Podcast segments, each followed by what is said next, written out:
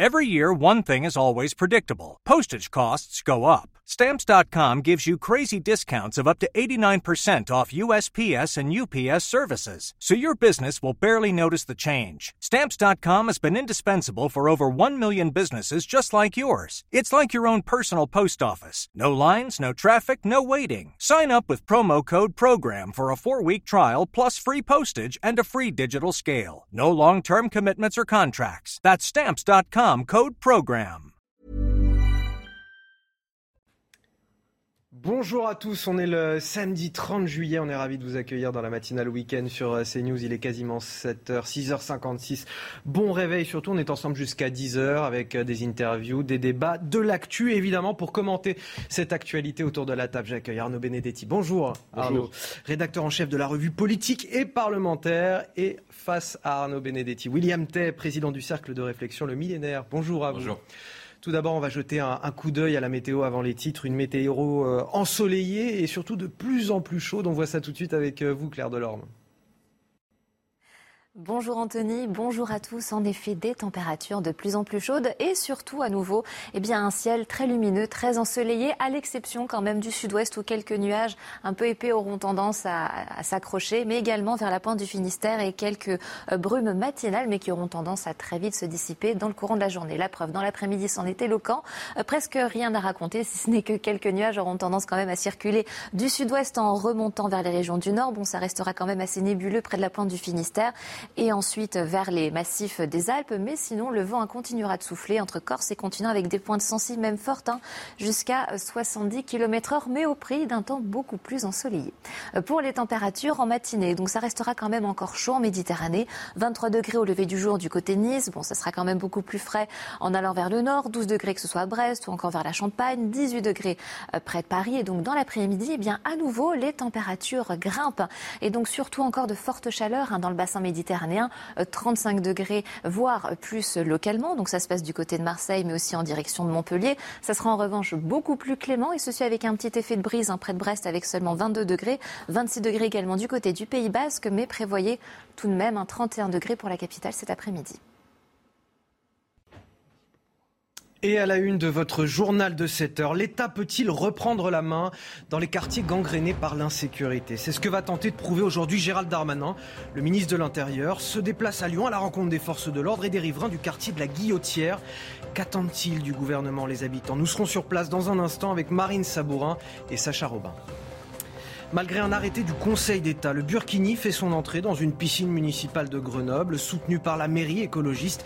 Éric Piolle, le maire, se défend de ruser avec nos lois fondamentales qu'il assure respecter. L'opposition crie au séparatisme. On en débat ce matin sur ce plateau. Plus de 6% d'inflation en un an. Comment profiter de vos vacances alors que tout coûte plus cher cet été? Le carburant, l'alimentation, les sorties. On est allé enquêter en, en Vendée au Sable d'Olonne et on a compilé toutes vos astuces pour vous en sortir sans dérapage budgétaire. Le reportage est à suivre dans ce journal. Gérald Darmanin face à, la colère des habitants du quartier de la Guillotière à, Lyon. Dix jours après l'agression de trois policiers, le ministre de l'Intérieur se rend sur place. Aujourd'hui, une rencontre est notamment prévue avec les forces de l'ordre et les riverains. Marine Sabourin, bonjour. C'est vous qui suivez euh, le ministre aujourd'hui pour euh, CNews. Il va y avoir déjà du boulot pour convaincre les habitants de l'action du gouvernement. Il y a un programme chargé aujourd'hui pour Gérald Darmanin. Oui, tout à fait. Vous l'avez dit, Anthony, un programme chargé. Gérald Darmanin doit être, est attendu ici aux alentours de 9h. Il doit se rendre dans le centre de rétention de Lyon aux alentours de 9h30, puis au commissariat du 3 et 9e arrondissement de la ville. Il déjeunera ensuite avec, avec les policiers qui ont été agressés il y a maintenant 10 jours. Et puis, il ira à la préfecture du Rhône. Enfin, il se rendra ici à 14h30 pour échanger avec les habitants et les commerçants du quartier. Gérald Darmanin qui a annoncé un renforcement des effectifs, plus 70 policiers à Lyon. Et puis également un nouveau centre de rétention qui devrait voir le jour l'année prochaine avec 100 nouvelles, 140 places disponibles. Merci Marine Sabourin, merci également à, Sacha Robin qui est derrière la caméra. Quelles sont les, attentes des habitants dans ce quartier gangréné par la, délinquance, le quartier de la Guillotière? Ont-ils espoir que cette visite puisse changer quelque chose? Nous sommes allés enquêter avec Jeanne Cancard, Olivier Gangloff et Michael Dos Santos. La présence des policiers est la bienvenue, mais elle ne suffit plus. Lassés par l'insécurité, la saleté et les rixes, les habitants de la Guillotière en attendent plus, même si leurs espoirs sont minces. C'est un pansement qui vient cacher la, blessure, mais après, euh, la blessure en elle-même n'est pas traitée. Quoi. On sent que la tension monte. J'ai l'impression qu'il faut un accident très grave avant que ça change les choses et j'ai pas envie euh, d'être impliqué dans cet accident très grave. La confiance des habitants vis-à-vis -vis des élus diminue de jour en jour. Beaucoup sont ceux qui ne croient plus aux promesses du gouvernement ni à celles du maire de la ville. Eh J'ai l'impression que tout ça, c'est anecdotique. Parce que Ça résoudra jamais rien. Ça améliorera vite fait sur 5 ans, sur 3 ans, sur 6 ans, mais c'est anecdotique. J'ai jamais eu peur pour moi. Je pas, voilà. C'est pour lui en fait. Mais bien sûr. Il a 6 semaines, je me dis, mais dans quel monde je viens de le catapulter ce bébé? En parallèle, certains saluent l'effort fourni. Là, on a de police municipale, police nationale. Et voilà, des choses ne peuvent pas se faire du jour au lendemain. Restent enfin les plus optimistes. Alors je fais appel à tout individu. Respectez la loi. Respectez la loi. Si vous ne pouvez pas partir, c'est tout. Habitants et commerçants pourront faire entendre leur voix auprès de Gérald Darmanin. Une rencontre est prévue à 14h à la préfecture du Rhône. Ah, on sent quand même que les habitants sont sceptiques euh, quant à l'action du gouvernement, mais aussi de la mairie de, de Lyon, la écologiste de Grégory Doucet. On voit cette habitante qui dit euh, un jour il va y avoir un drame, moi je ne veux pas faire partie de ce drame. Une autre habitante qui parle de son enfant qui a seulement six semaines. Voilà les conditions, l'environnement dans lequel je vais devoir élever mon enfant. Euh, est-ce que vous comprenez cette perte de confiance, William Ted, des, habitants face, face aux autorités publiques? Je les comprends tout à fait parce que ça n'arrive pas qu'à Lyon. Ce même problème, vous pouvez le décrire à Nantes, auquel vous ne pouvez pas aller au centre-ville sans vous faire agresser le soir dans certains quartiers, et même au centre-ville. Euh, j'ai fait mes études une partie à Lille, c'est très compliqué dans certains quartiers également. Quand vous habitez à Paris, dans certains quartiers, c'est aussi très compliqué. Et si vous habitez à Marseille, dans certains quartiers, c'est compliqué aussi. Et donc du coup, avec les noms de villes que je vous cite, petit à petit, vous êtes capable de vous dire qu'il y a une similarité. C'est-à-dire que toutes les grandes métropoles françaises sont victimes du même phénomène qui est qu'il y a une augmentation de la délinquance et de la criminalité dans toutes ces grandes métropoles. Alors, ce qui veut dire que ça réduit ce déplacement à une opération de communication. Si on entend ça, si c'est que le eh ben, quartier de la Guillotière bah, vient bah, justement, saupoudrer de force de l'ordre. Et c'est pour, ça que, c'est pour ça qu'à chaque problème, en fait, on a un déplacement ministériel, un déplacement gouvernemental. Et donc, du coup, c'est pour ça que les Français n'y croient plus, parce que pour que les Français y croient, il faut qu'il y ait un changement. Et les Français savent que pour résoudre ce problème qui est très compliqué sur la question de la délinquance, il faut avoir du courage politique et il faut nommer les choses. Pourquoi est-ce qu'il faut nommer les choses? C'est-à-dire que pourquoi est-ce que je vous ai cité autant d'exemples? Quand vous prenez tous ces quartiers-là et toutes ces villes-là, il y a une similarité, il y a un lien qui est frappant. C'est un lien qui est direct entre l'immigration et la question sécuritaire. Et comme cette question est très sensible, il n'y a aucun gouvernement et aucun élu politique qui voudra s'attaquer à cette question. vous voyez qu'il inaugure aujourd'hui aussi un centre de rétention administrative oui, d'ailleurs. Bah, les, deux questions sont liées, donc il commence à,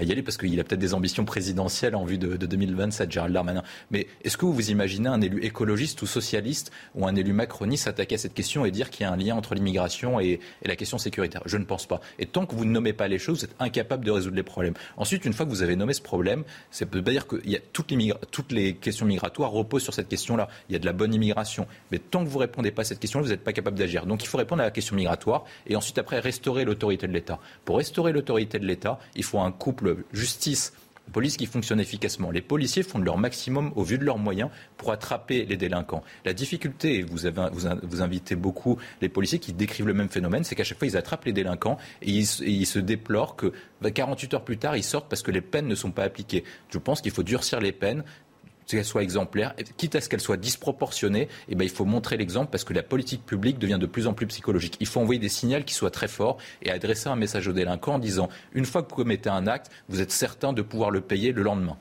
Euh, Arnaud Benedetti, Grégory Doucet, euh, je voudrais vous soumettre justement euh, ce tweet de Grégory Doucet, le maire de Lyon, et, vous poser cette question. Est-ce qu'il est sincère dans son engagement contre l'insécurité, lui, de son côté? Parce qu'il a été à la veille du déplacement de Gérald Darmanin, il s'est rendu aussi, lui, dans le quartier de la, Guillotière pour, pour parler. il explique, voilà, Darmanin se rend demain à Lyon, dit-il. 300 policiers nationaux nets en plus, c'était son engagement il y a deux ans à ma demande. C'est ce que nous attendons encore. Je ne serai pas présent il ne sera pas là aux côtés du, ministre de l'Intérieur. Ce n'est pas de ministre dont nous avons besoin, mais de plus d'effectifs. Est-ce qu'il est euh, sincère, Grégory Doucet, dans cet engagement Non, mais moi, je ne veux pas lui faire un procès en insincérité. Euh, je crois qu'on peut le créditer d'une forme de sincérité, sauf que la philosophie qui est la sienne et les moyens qu'il veut mettre pour résoudre ce problème ne sont certainement pas ceux qu'il faut pour permettre de résoudre ce problème. Alors Vous voyez bien, moi je suis quand même ministre de l'Intérieur dans ce cas-là. Mais le ministre de l'Intérieur, bah, enfin, de toute façon, je veux dire, qu'est-ce qu'on a vu? Il y a deux choses importantes dans votre reportage. Deux interlocutrices qui disent des choses essentielles. Il y en a une qui dit euh, à M. Doucet, finalement, c'est anecdotique tout cela. Et elle a raison, c'est anecdotique à la fois. La visite du maire est anecdotique, elle est nécessaire et indispensable parce qu'il est maire de sa ville. Et il est normal qu'il y ait et qu'il soit présent lorsqu'il y a des difficultés, qu'il y a des problèmes dans un certain nombre de ces quartiers. Mais c'est anecdotique sur le fond parce qu'on sait très bien que ça ne changera rien cette visite au fond du problème. Et je dirais que la visite de M. Darmanin est totalement anecdotique également. Finalement, qu'est-ce que fait M. Darmanin en venant euh, à Lyon? Euh, Il fait ce que faisait Nicolas Sarkozy en son temps, lorsqu'il était ministre de l'Intérieur. Il va euh, tout simplement montrer qu'il est engagé fermement, de manière déterminée, dans la lutte contre l'insécurité. Certes, oui, en effet, c'est normal qu'un ministre de l'Intérieur, là aussi, se déplace lorsqu'il y a des difficultés. Mais le sentiment qui se dégage aujourd'hui, et que, encore une fois, euh, ce reportage montre bien, c'est que euh, finalement, les riverains, euh, les, administrés, les citoyens dans leur ensemble n'y croient plus et voient dans ces opérations, finalement, qu'il s'agisse de l'opération du maire ou de l'opération du ministre de l'Intérieur, à tort ou à raison, peu importe, mais ils y voient essentiellement des opérations de communication pour calmer le jeu sur le moment. Donc, manifestement. Est-ce que ça mériterait pas un petit peu d'unité, tout ça Manifestement, c'est insuffisant. ensuite, oui, alors, il y a, un, autre, un, autre, élément qui est important, euh, encore une fois, dans le reportage, c'est que vous avez une de vos interlocutrices qui dit, finalement, ceux qui ne respectent pas la loi, doivent partir. Et on rejoint ce que dit William T. C'est-à-dire qu'en effet, il y a vraisemblablement de la part, de la perception même d'un certain nombre d'habitants de ces quartiers eux, le sentiment, pas le sentiment, l'idée qu'il y a un lien entre vraisemblablement une forme d'immigration et l'insécurité. C'est d'autant plus intéressant que la personne qui vous le dit est elle-même issue de la diversité.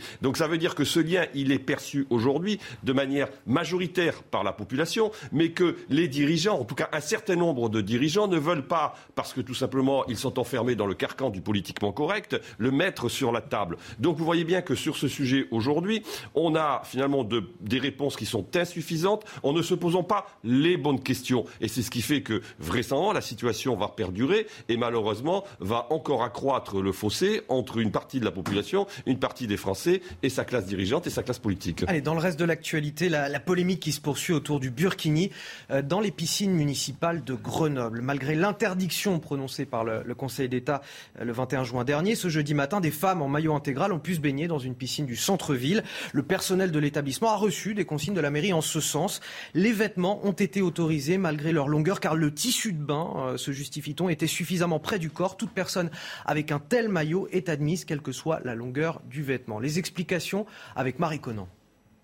Elles étaient voilées de la tête aux pieds. Pourtant, malgré leur maillot intégral, un petit groupe de femmes a été autorisé à se baigner dans cette piscine municipale du centre de Grenoble. Une opération Burkini qui a fait bondir l'opposition. Nous avons un maire qui a été condamné par le tribunal administratif, dont la décision a été retoquée par le Conseil d'État, et donc il y a eu deux étapes judiciaires importantes qui lui euh, induisent de cesser ces provocations et de cesser ce séparatisme et qui poursuit d'une façon directe ou indirecte en, en l'autorisant. L'élu a d'ores et déjà saisi le procureur de la République, car cet acte contrevient selon lui à l'arrêt du Conseil d'État du 21 juin. Il interdisait le burkini dans les piscines municipales. Mais le maire de la ville a, lui, de cet arrêt, une toute autre interprétation que son opposant. Sur le fond, hein, le Conseil d'État euh, a rappelé euh, que le burkini ne pouvait pas être interdit euh, pour des raisons de laïcité. Il a confirmé qu'on pouvait faire des dérogations et il a considéré que la dérogation, non pas des maillots couvrants, mais juste des jupettes, comme on interdisait les shorts, avoir une jupette, c'était dérogatoire et que donc cette dérogation était excessive. Sur les sept femmes qui s'étaient présentées voilées à la piscine municipale, deux ont été refoulées car leur burkini comportait une jupe. Les autres, dont le maillot intégral était près du corps, ont été autorisées à se baigner. Alors Eric Piolle qui dit euh, Je ne suis pas de ceux qui veulent ruser avec le principe des lois fondamentales. Bon, un peu quand même. Euh, je pense qu'il défie, il défie l'État, il défie la, le Conseil d'État sur sa décision. Euh, Éric Piolle, euh, j'hésite. J'ai envie de dire, euh, il défie, il défie. Il joue peut-être aussi au plus malin et à ce que la loi ne prévoit pas non plus. C'est peut-être ça aussi. Oui, mais, oui, mais, oui, mais on joue pas sur ces questions-là parce que c'est la question de l'islamisme radical. sur cette question-là, Éric Piolle, soit est un idiot utile, soit c'est un traître. En fait, ça dépend en fait s'il est conscient ou pas. Parce que quand vous jouez sur ces questions-là, vous jouez sur la promotion de l'islamisme. La République française, est basée sur des principes et sur la question de la Déclaration des droits de l'homme, sur l'égalité entre les hommes et les femmes. Est-ce que vous pensez qu'on promeut l'égalité entre les hommes et les femmes en permettant sur la question du burkini, en sachant qu'une grande partie des femmes se faut imposer le port du burkini, comme sur la question du voile? Moi, on me raconte à plusieurs reprises, notamment dans les transports, que des personnes ne portent exemple pas le voile jusqu'à certaines stations avant de porter le voile, avant d'arriver sur certaines stations du RERB, évidemment à certaines destinations, pour ne pas se faire stigmatiser par la population locale. Et donc sur ces questions-là, est-ce qu'on permet aux femmes d'émanciper en permettant ce type d'accès? Est-ce qu'on ne permet pas, euh, à travers les élections d'Éric Piolle, de promouvoir l'islamisme dans la mesure où en fait il se fait un agent, c'est quasiment un agent électoral de l'islamisme? Moi je pense qu'Éric Piolle le fait pour des raisons électorales. Je pense que c'est un idiot utile, mais il le fait aussi parce que... C'était ma question, c'était est-ce que... Il le, fait, il le fait sur des questions électorales parce qu'il a besoin, notamment, c'est le point que je mentionnais tout à l'heure, dans la mesure où on a organisé l'immigration française d'une certaine manière pour la regrouper autour de certaines métropoles et autour de certaines ville, il cible un électorat très clairement musulmans en vue de s'assurer le maintien du contrôle de Grenoble dans les années à venir, parce que dans la mesure où plus, on passe au travers des années, plus la part d'augmentation musulmane dans ces villes-là devient de plus en plus, importante. Et il pense qu'en s'adressant de cette communauté-là, de cette manière-là, eh ben, il va pouvoir défendre leurs intérêts et donc s'assurer leur voix en vue des prochaines élections. C'est ce qui s'appelle l'islamo-gauchisme et des maires complaisants. Alors, j'ai peut-être même aller encore plus loin avec vous, euh, Arnaud Benedetti. Vous me dites ce que vous en pensez, mais est-ce que, effectivement, au-delà de vouloir exister politiquement à travers ce, genre de décision et ce genre de coup d'éclat, ce genre de publicité autour du Burkini. Est-ce que c'est aussi pour faire euh, exister politiquement la famille écologiste qui est en ce moment quand même mangée à, l'Assemblée par, euh, par la NUPES et la France insoumise surtout? Oui, J'extrapole un petit peu, mais c'est pour aller un petit peu plus loin. Oui, peut-être. Est-ce qu'il faut y voir, euh, si vous voulez, une intention nationale dans un contexte, en effet, où on voit plutôt que la France insoumise aujourd'hui a imposé son leadership à la fois politique et médiatique sur la gauche? Il y a peut-être, en effet, j'allais dire, cette, cette motivation-là. Mais je crois que c'est euh, vraisemblablement insuffisant pour expliquer finalement l'attitude de M. Piolle. Je crois que M. Piolle, là, en l'occurrence, vous avez une forme de clientélisme qui, rejoint, qui rejoint son idéologie d'une certaine manière. Monsieur Piolle est quelqu'un qui considère que de toute façon la société française doit s'accommoder et s'acculturer à un certain nombre de pratiques. La conception qu'il a finalement de la cohésion de la société française, c'est une conception très anglo-saxonne en la matière et c'est celle qu'il promeut et qu'il ne cesse de, promouvoir à la fois euh, dans ses discours et euh, dans ses actes. Et euh, j'allais dire, il y a une logique politique qui, me semble-t-il, a au moins la cohérence de ce point de vue-là. Et, après, en effet, il s'agit d'une véritable provocation. Le tribunal administratif et le Conseil d'État ont clairement explicité les choses il y a maintenant quelques semaines. Ils rusent évidemment avec l'interprétation et la lecture que font à la fois le tribunal administratif et le Conseil d'État, et ils donnent des gages, en effet, à un électorat dont ils considèrent qu'il est absolument essentiel pour s'assurer d'éventuelles réélections et de s'assurer du contrôle de sa ville. Je rejoins tout à fait et je souscris tout à fait à ce qui a été dit il y a euh, quelques instants. Donc on est dans une démarche qui est à la fois clientéliste, idéologique et qui est, qui est d'une certaine manière assez inquiétante en l'occurrence parce que ça signifie qu'une partie de la gauche, une partie de la gauche a renoncé à ses valeurs et à ses fondamentaux. Parce qu'il y a deux problèmes aussi que quand même soulève euh, le Burkini. Le premier, problème, c'est un problème d'hygiène, il faut le dire clairement, en l'occurrence. Et le deuxième problème, c'est le statut de la femme et voir la gauche aujourd'hui finalement accepter des formes de domination qui sont des formes de domination explicites sur la femme, c'est quand même un, recul et un retour en arrière qui est euh, tout à fait considérable et qui ont dit long encore une fois sur l'état de la gauche dans ce pays. Ce qui nous amène à 7h15 et au rappel de l'actualité, c'est avec vous Elisa Lukavski. Bonjour. Le Sénat a adopté hier le projet de loi d'urgence en soutien au pouvoir d'achat, ce premier volet du paquet de mesures pour faire face à l'inflation qui a dépassé, pour rappel, la barre des 6% a été amendé par le Sénat. Le gouvernement table sur une adoption définitive d'ici au 7 août. Les incendies en Ardèche et l'homme placé en garde à vue mercredi a avoué avoir provoqué plusieurs départs de feu qui ont ravagé 1200 hectares et mobilisé jusqu'à 600 pompiers. Ce quadragénaire a été mis en examen et placé en détention provisoire pour incendie volontaire, un crime puni d'une peine de 15 ans de réclusion criminelle. Et puis du tennis, c'est le gros coup de Caroline Garcia, la Française qui a éliminé la numéro 1 mondiale, la Polonaise Iga Świątek, à domicile en quart de finale du tournoi de Varsovie. Une victoire 6-1, 1-6, 6-4. Elle affrontera dans le dernier carré l'Italienne Jasmine Paolini. Caroline Garcia qui vise à Varsovie le huitième titre en simple de sa carrière. Ils ont échappé de peu à la taxe sur les super profits, alors ils ont consenti hein, un coup de pouce à la pompe pour les automobilistes. Leclerc, Casino, Total Energy, les distributeurs de carburant rivalisent d'annonces pour attirer les conducteurs dans les stations ce week-end de, de chassés-croisés sur les routes. Est-ce que cet effort vous satisfait, euh, vous? Et puis surtout, est-ce qu'il s'agit d'un réel effort finalement pour ces enseignes qui se font aussi un bon coup de pub par la même occasion? Regardez notre reportage avec Inès Alicane et Nicolas Vinclair. Face au coût important des carburants, les enseignes donnent un coup de pouce aux usagers, comme Leclerc, qui lance son opération carburant à prix coûtant et ne se fera donc aucune marge sur la vente des carburants. Total propose une remise de 12 centimes par litre de carburant. Elle passera à 20 centimes par litre début septembre. De son côté, Casino propose du carburant à 85 centimes le litre en versant la différence avec le prix réel sous forme de bon d'achat. Une aubaine pour certains automobilistes à la pompe. C'est déjà mieux, hein. on va pas, va pas cracher dessus. Mais bon, si on peut, si peut encore faire plus d'efforts, franchement, ça serait, ça, ça serait un grand plaisir pour nous. C'est une bonne chose que le prix de l'essence euh, diminue. D'autres, en revanche, espèrent un effort supplémentaire. Le prix, le prix de l'essence au litre est beaucoup trop cher. Je pense qu'ils pourraient faire un effort plus qu'ils le font actuellement. Ne serait-ce que payer les impôts, c'est un bon début. Un rabais plus avantageux pour les entreprises que le prélèvement d'une taxe sur les super profits selon les spécialistes. Quand il y a euh, moins de prix en quelque sorte, il y a plus de volume. C'est une règle très connue. Donc ce qu'ils pourraient perdre quelque part euh, en, en, chiffre d'affaires, ils vont le récupérer en un deuxième temps, puisqu'il y aura plus de consommateurs en un deuxième temps qui vont plus aller à la pompe et qui vont plus partir en vacances par conséquent. De son côté, le gouvernement a d'ores et déjà annoncé la prolongation de la ristourne de 18 centimes par litre jusqu'au 31 août. Alors finalement, coup de pouce ou coup de pub? Les deux. Les deux, les, deux les deux, mais c'était nécessaire et il était important que qu'il le fasse pour montrer l'engagement national dessus. Moi, je pense que c'est important de mettre le paquet sur la question du prix de l'essence dans la mesure où, si vous comparez ce qui s'était passé dans les années 70 avec les deux chocs pétroliers, la, croissance française est intimement liée à la question de la consommation énergétique. Donc moi, je suis contre tout ce qui est rationnement énergétique, sobriété, etc. Je pense que c'est une mauvaise idée parce que ça incite le, les consommateurs français à ne plus consommer, en tout cas à ne pas engager dans un processus de consommation. Je pense qu'il faut inverser la logique. Il faut produire plus, consommer plus et refaire partir notre machine par le haut et non pas niveler tout le monde par le bas. C'est mieux de laisser les, euh, les distributeurs agir eux-mêmes sur le, le, prix des carburants que d'avoir instauré une taxe sur les super profits qui aurait peut-être amené une forme d'instabilité fiscale dans le pays.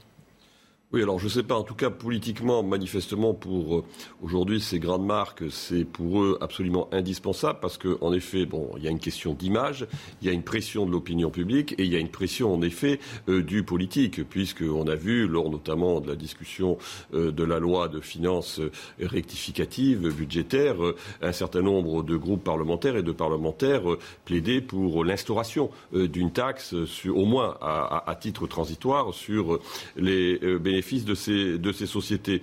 Donc euh, c'était absolument indispensable. Est-ce que ce sera suffisant sur la distance? Ça, je n'en suis pas du tout sûr. Et le j'allais dire, le débat sur la taxe reviendra inévitablement. Allez, on va rester sur la thématique des vacances et du pouvoir d'achat.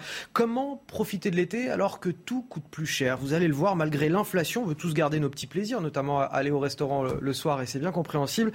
Alors, quelles sont vos petites astuces pour éviter le dérapage budgétaire? Élément de réponse avec euh, notre reportage sous le soleil de Vendée. Il est signé Jean-Michel Decaze. Au Sable d'Olonne, cité du Vendée Globe, la plage, c'est gratuit. La mer, c'est gratuit. Le soleil, gratuit lui aussi. Pour les autres plaisirs, en premier lieu la cuisine, le truc tient en deux mots, ticket, restaurant. Toute l'année, j'ai stocké des sous sur ma carte ticket restaurant et je l'ai utilisé pendant les vacances. Ça vous permet donc d'aller au restaurant? D'aller au restaurant, oui, régulièrement avec mes enfants.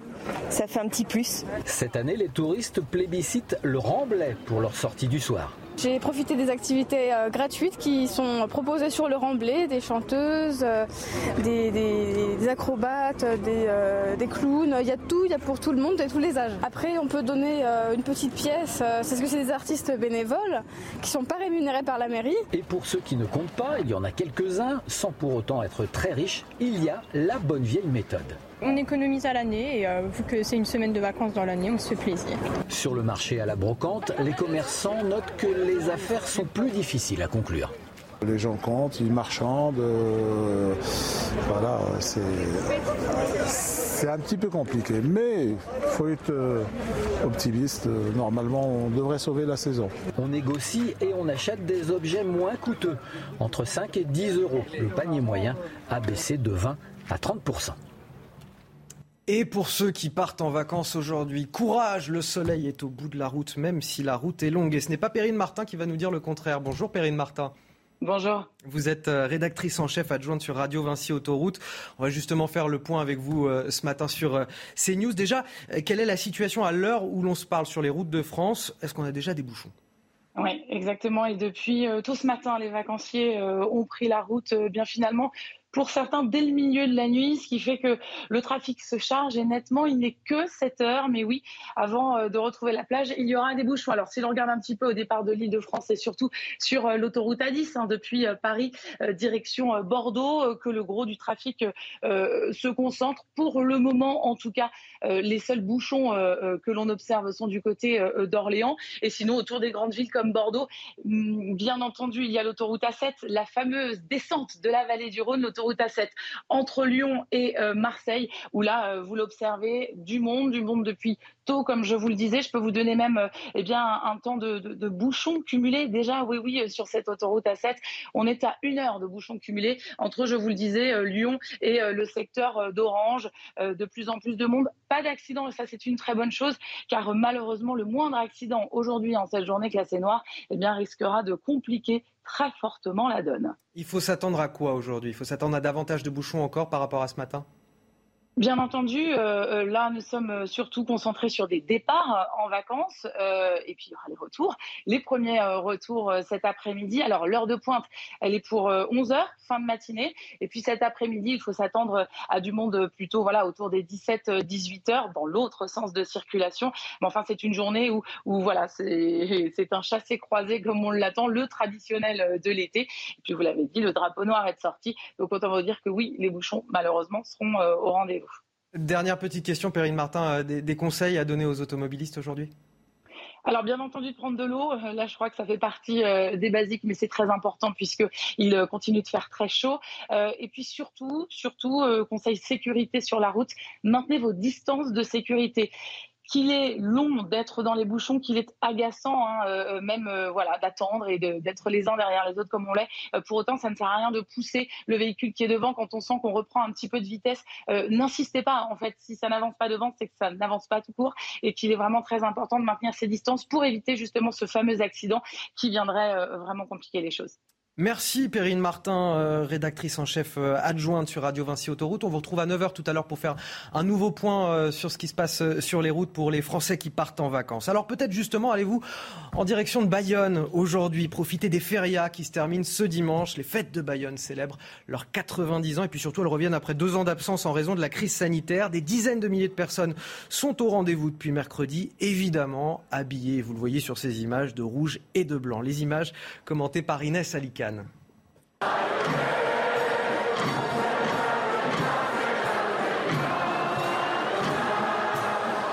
En chœur, sur les airs de la Peña Bayona. Cet hymne de l'équipe de rugby l'Aviron Bayonnais, qui est aussi la chanson phare de ces fêtes. Vêtus des traditionnelles couleurs blanches et rouges, ils sont des milliers à s'être rassemblés pour ces fêtes de Bayonne. Annulées ces deux dernières années à cause du Covid, alors, certains sont venus de loin pour y assister cette année. C'est génial. Franchement, on n'est pas déçus. On a fait 3h30 de route, c'est génial. C'est la première fois qu'on voit. C'est très bien, impeccable. c'est des belles fêtes, ça fait longtemps qu'on les connaît, c'est des belles fêtes. C'est vraiment des fêtes géniales, tu vois.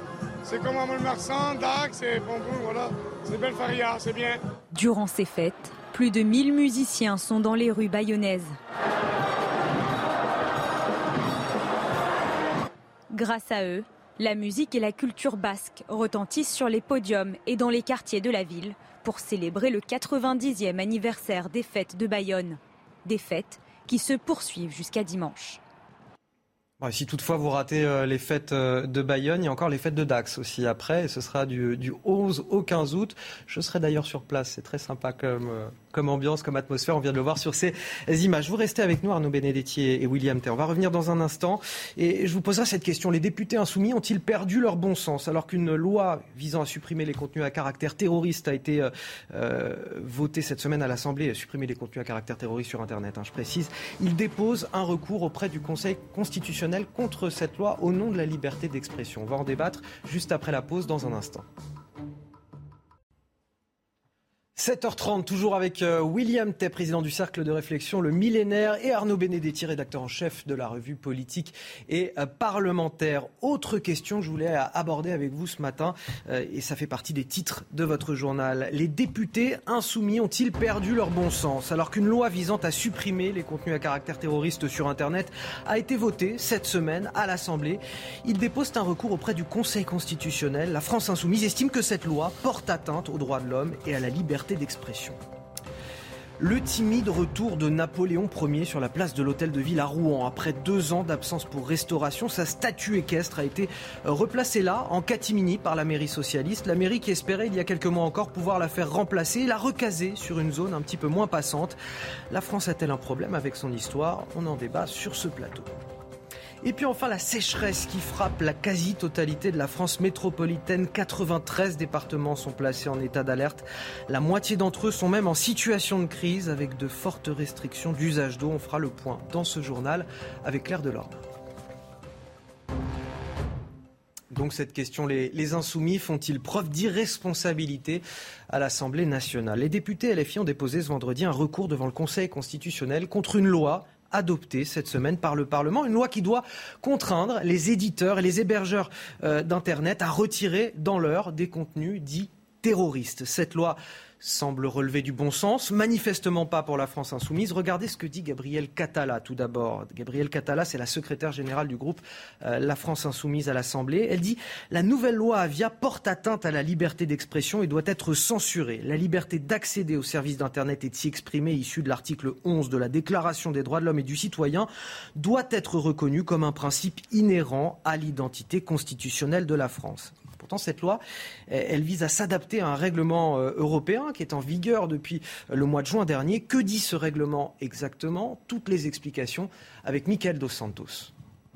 Pour l'Union européenne, la notion est euh, assez vaste. Elle considère euh, comme contenu à caractère terroriste en ligne les textes, les images, les audios ou encore les vidéos euh, qui incitent à commettre un acte terroriste, à donner des instructions sur la manière de les commettre, à solliciter la participation à des groupes terroristes ou encore à glorifier des activités terroristes. Aujourd'hui, ces nouvelles règles de l'Union européenne sont nécessaires pour empêcher ces mêmes terroristes de diffuser de la propagande, d'informer sur la fabrication d'explosifs et d'armes, d'inciter des acteurs solitaires à commettre des actes ou encore à faire de la publicité de leurs activités et de les diffuser en direct. Petite particularité de ce règlement européen du 29 avril 2021, euh, il exclut euh, le matériel éducatif, journalistique, artistique ou encore diffusé à des fins de sensibilisation. Arnaud Benedetti, je vous avoue que je suis un petit peu resté euh, pantois face à cette euh, nouvelle. Les contenus terroristes dont on parle, c'est inciter à commettre un acte terroriste, donner des instructions pour les commettre, solliciter des participations, glorifier des actes terroristes. Ça semble, cette loi, relever presque du bon sens. Quand il y a ce type de contenu sur Internet, il faut pouvoir les supprimer le plus rapidement possible. Et là, on a des députés de la France insoumise qui euh, ont recours au Conseil constitutionnel contre cette loi. Bah, c'est la règle, ça, ils ont le droit, je veux dire, de recourir et forcer de constater, heureusement même d'une certaine manière, que des parlementaires puissent déférer un certain nombre de textes devant le Conseil constitutionnel. Ça, c'est pas ce qui me choque en l'occurrence.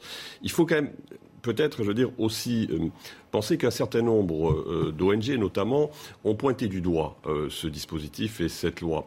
Non pas, je veux dire, en raison de son objectif, qui est tout à fait louable et nécessaire et indispensable, en raison des conditions d'application. C'est-à-dire qu'ils considèrent et je laisse de côté la France insoumise, mais je reviens sur, en tout cas, un certain nombre de critiques qui ont été émises. Ils considèrent que finalement, les délais qui vont permettre aux plateformes de retirer ces contenus qui sont des contenus en effet contestables et, délictueux ne permettent pas véritablement de gérer comme il se doit ce type d'information. C'est-à-dire qu'en d'autres termes, ils considèrent que l'intelligence artificielle, les algorithmes vont aller très vite pour supprimer des contenus qui ne devraient pas l'être. Par exemple, des contenus éventuellement journalistiques, en l'occurrence.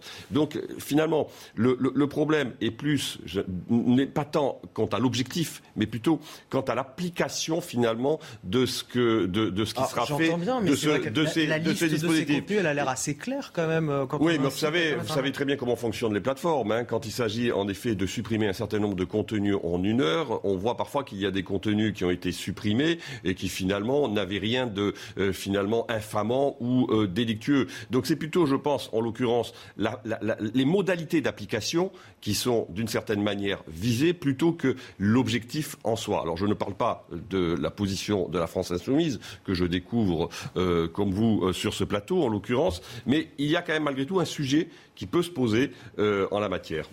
Il n'y a que moi que ça surprend, euh, William Tay je, suis surpris. Je vais, je vais prendre un, point technique. Tout dépend. Ce que, ce que dit Arnaud a, Arnaud a tout à fait raison sur. Euh, en fait, si, on s'interroge sur la loi Avia en globalité, c'est-à-dire sur tout le dispositif de la loi Blas, donc qui est sur la question de la haine sur Internet, là effectivement, on a une question sur la question des plateformes, sur la question de la censure, etc. Dans la mesure où il y a des modalités qui ne sont pas très claires et surtout c'est à la discrétion des plateformes. Mais là, sur le, sur le point d'espace, c'est-à-dire que la, la, France insoumise, tout dépend s'ils ont déposé un recours au Conseil constitutionnel contre la loi complète ou uniquement contre une partie des dispositions. Et là, de ce que je comprends, de ce que vous dites, c'est uniquement contre le dispositif, contre le contenu terroriste. Et ce qui est complètement différent, c'est-à-dire que vous avez le contenu, la loi avis en globalité. Et ce que vous pouvez faire, c'est que quand vous déposez un recours devant le Conseil constitutionnel, c'est que vous dites que certains articles de la loi sont contraires à la Constitution. Et en ciblant spécifiquement le contenu terroriste, il y a quand même un biais idéologique très important. Et ça rejoint le combat des, insoumis et des, amis de Jean-Luc Mélenchon depuis le début de l'émergence de la menace du terrorisme islamique. Quand vous aviez les différentes lois menées par un gouvernement socialiste à l'époque, donc à l'époque euh, François Hollande, Emmanuel Valls, sur la question des lois renseignement, sur les lois sécuritaires, etc. Jean-Luc Mélenchon a toujours été contre en disant que c'était une question d'État policier. Et en prolongement de cette doctrine-là, il considère que c'est une nouvelle fois un, ce sera un État policier ou un État qui pratiquerait la censure qui effectuerait ce type de mesures. Et donc je pense que c'est un prolongement idéologique de la part de la France insoumise qui considère que toute mesure visant à protéger les Français sur les questions de sécurité supplémentaires serait en fait une pratique en fait fasciste ou quasiment néo-nazie. Et je pense que c'est là en fait le biais de la France insoumise. Si par cas vous voulez lutter contre la liberté d'expression, je pense qu'il est important de lutter contre la liberté d'expression, mais il ne faut pas se tromper de combat. Il ne faut pas être comme euh, Éric Piolle, un idiot utile au service des islamistes. Parce que qu'est-ce qui se passe quand vous laissez ce type de contenu prospérer très longtemps? Effectivement, l'avantage de pouvoir se mettre ce type de plateforme, c'est que si par cas il y a une mauvaise décision, eh ben vous pouvez faire appel.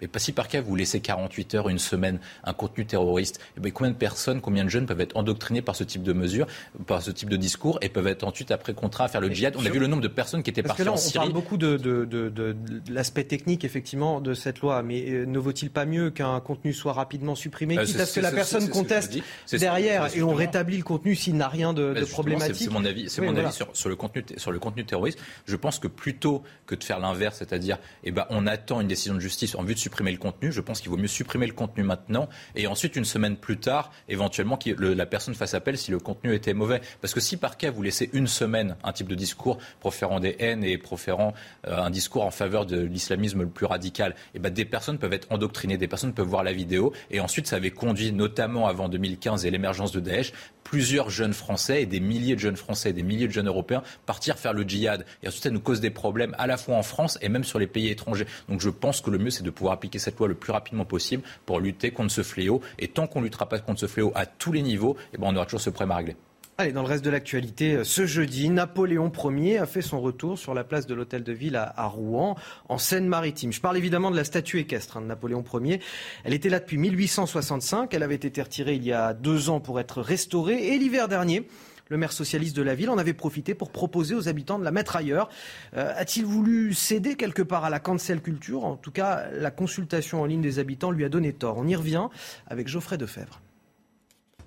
Après deux ans de restauration, la statue de Napoléon trône de nouveau sur la place de l'hôtel de ville de Rouen. Une place qu'elle a failli définitivement quitter.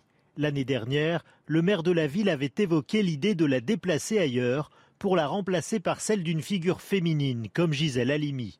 Face à la polémique, les Rouennais s'étaient prononcés à 68% pour son maintien. La restauration aura coûté près de 300 000 euros à la commune.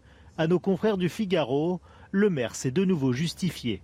Croyez-vous que nous aurions investi autant si c'était pour nous en débarrasser Après, rien n'empêchait de poser la question de sa place en ville. Pour l'opposition, le retour de la statue aurait symboliquement mérité une cérémonie.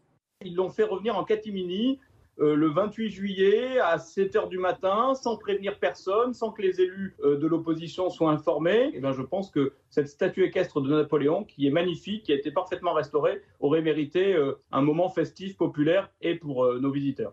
La statue de l'empereur est présente depuis 1865 devant la mairie de Rouen. Ah, une statue qui revient en, catimini, sans cérémonie particulière comme le déplore euh, l'opposition. Est-ce qu'on a un problème aujourd'hui à assumer notre histoire, euh, ce qui a pourtant cimenté notre nation, mais que ce soit dans les bons ou les mauvais côtés finalement? Oui, alors on n'est pas les seuls à avoir ce problème. Hein. Il y a d'autres pays, euh, au Royaume-Uni, aux États-Unis, où ce type de questions se pose avec la même acuité. la réalité, importe, donc, oui, qu'on oui, qu'on importe d'une certaine manière. moi, je pense que si vous voulez, ça fait très longtemps qu'on a un problème avec notre histoire. Et y compris avec Napoléon, parce que euh, je pense que la grande erreur de Jacques Chirac, euh, par exemple, en 2005, c'est de ne pas avoir voulu commémorer euh, la victoire d'Austerlitz. Donc, même avec des gouvernements de droite et des pays, des majorités de droite, on voit que ce type de questions déjà se posait. Donc, aujourd'hui, il se pose de manière plus intense. il y a véritablement une offensive qui est menée par des courants qui sont très minoritaires sur l'histoire de France. Comme si, finalement, nous ne devions plus assumer notre passé, comme si ce passé nous devions le regarder avec les lunettes idéologiques du temps présent et les lunettes idéologiques d'un certain nombre de factions, surtout en l'occurrence. Vous avez donné la définition de ce qu'était la cancel culture. Ben, tout à fait, c'est exactement ça. C'est-à-dire que finalement, c'est analyser l'histoire avec euh, la, la, sensibilité qui est la nôtre, et encore avec une certaine forme de sensibilité, pas toute la sensibilité contemporaine. Moi, ce que je note, en tout cas, c'est que le maire, en effet, a essayé d'une certaine manière, en catimini, euh, de euh, déplacer cette statue, qu'il n'y est pas parvenu, que euh, sa ville et que euh, ses administrés s'y sont opposés et qu'en l'occurrence, il a été obligé de la restaurer. Mais je citerai, je citerai un cas à Paris. Vous savez, euh, dans le 6e arrondissement, à côté de l'Institut, il y a une statue de Voltaire qui a été déplacée maintenant, en principe, pour la restaurer. Cette statue, dans un petit square, juste à côté de l'Institut, elle n'est toujours pas, elle n'a pas, elle n'a toujours pas été remise en place. Parce que, et il y a une suspicion, c'est-à-dire qu'on considère que, parce que Voltaire a eu parfois des écrits, notamment euh, qui, qui aujourd'hui ne correspondent plus pour un certain nombre de ses écrits à la sensibilité qui est la nôtre, on considère que le fait de remettre cette statue pourrait là aussi euh, finalement être une concession euh, à des propos qui n'auraient plus aujourd'hui l'heure de plaire. Donc on, a un sujet qui s'est quand même considérablement, j'allais dire, densifié depuis un certain nombre d'années et qui montre que finalement on n'est pas clair avec notre histoire, ce qui est fortement regrettable. William, tu as un problème avec notre histoire? Je dirais qu'il y a deux sujets. Il y a un sujet qui est lointain, euh, quasiment historique qui remonte depuis les années 30 après la Première Guerre mondiale. Et c'est ce que Marc Bloch disait dans la question de l'étrange défaite. Il y a une partie des élites françaises qui ont honte, et notamment ça a été marqué par la question de la collaboration, qui ont honte de la grandeur française et qui préfèrent en fait se repentir. Et c'est un discours retrouve souvent, pas uniquement sur Napoléon, mais c'est évidemment sur la question de la colonisation, sur la question algérienne, etc. À chaque fois, on a tendance, ou même sur la question de la collaboration, à revenir sur le passé pour mettre en avant uniquement les mauvais côtés, plus que les, plus que les bons côtés. On met plus en avant euh, la rafle du Veldiv que la victoire de Napoléon Bonaparte euh, ou les commémorations du bicentenaire de, l'empereur. On met plus en avant les échecs français plutôt que les grands succès français. Moi, j'étais à Londres dernièrement et eux, ils n'ont pas fait semblant. Ils ont une place qui s'appelle Waterloo en l'honneur de, de, la défaite euh, de Napoléon Bonaparte. Donc moi, je pense qu'il y a un sujet sur la question des élites. Je pense que les élites françaises doivent retrouver un discours et retrouver un chemin qui nous retrouve dans une certaine grandeur. Je pense que les Français, globalement, pour répondre à la question du malheur français, cherchent l'héritier moderne de l'empereur des Français et du général de Gaulle. Ça, c'est mon intime conviction, parce qu'à peu près, quand vous avez analysé les déclins et les remontées françaises, tous les siècles, vous avez la France est en déclin et puis on remonte. Vous avez le cardinal de Richelieu, vous avez Louis XIV, vous avez Napoléon Bonaparte, vous avez le général de Gaulle. Ensuite, il y a un deuxième sujet qui est plus contemporain, c'est la question de la cancel culture Cancel culture, bon, malheureusement, c'est nous qui l'avons exporté d'abord aux États-Unis, dans les facs américaines, et puis les facs américaines ensuite ah, après ça vient chez nous euh, ça vient, avant, de, revenir en France. initialement, ça vient un peu des idées des sociologues français, donc malheureusement, c'est pas notre meilleure idée d'exportation.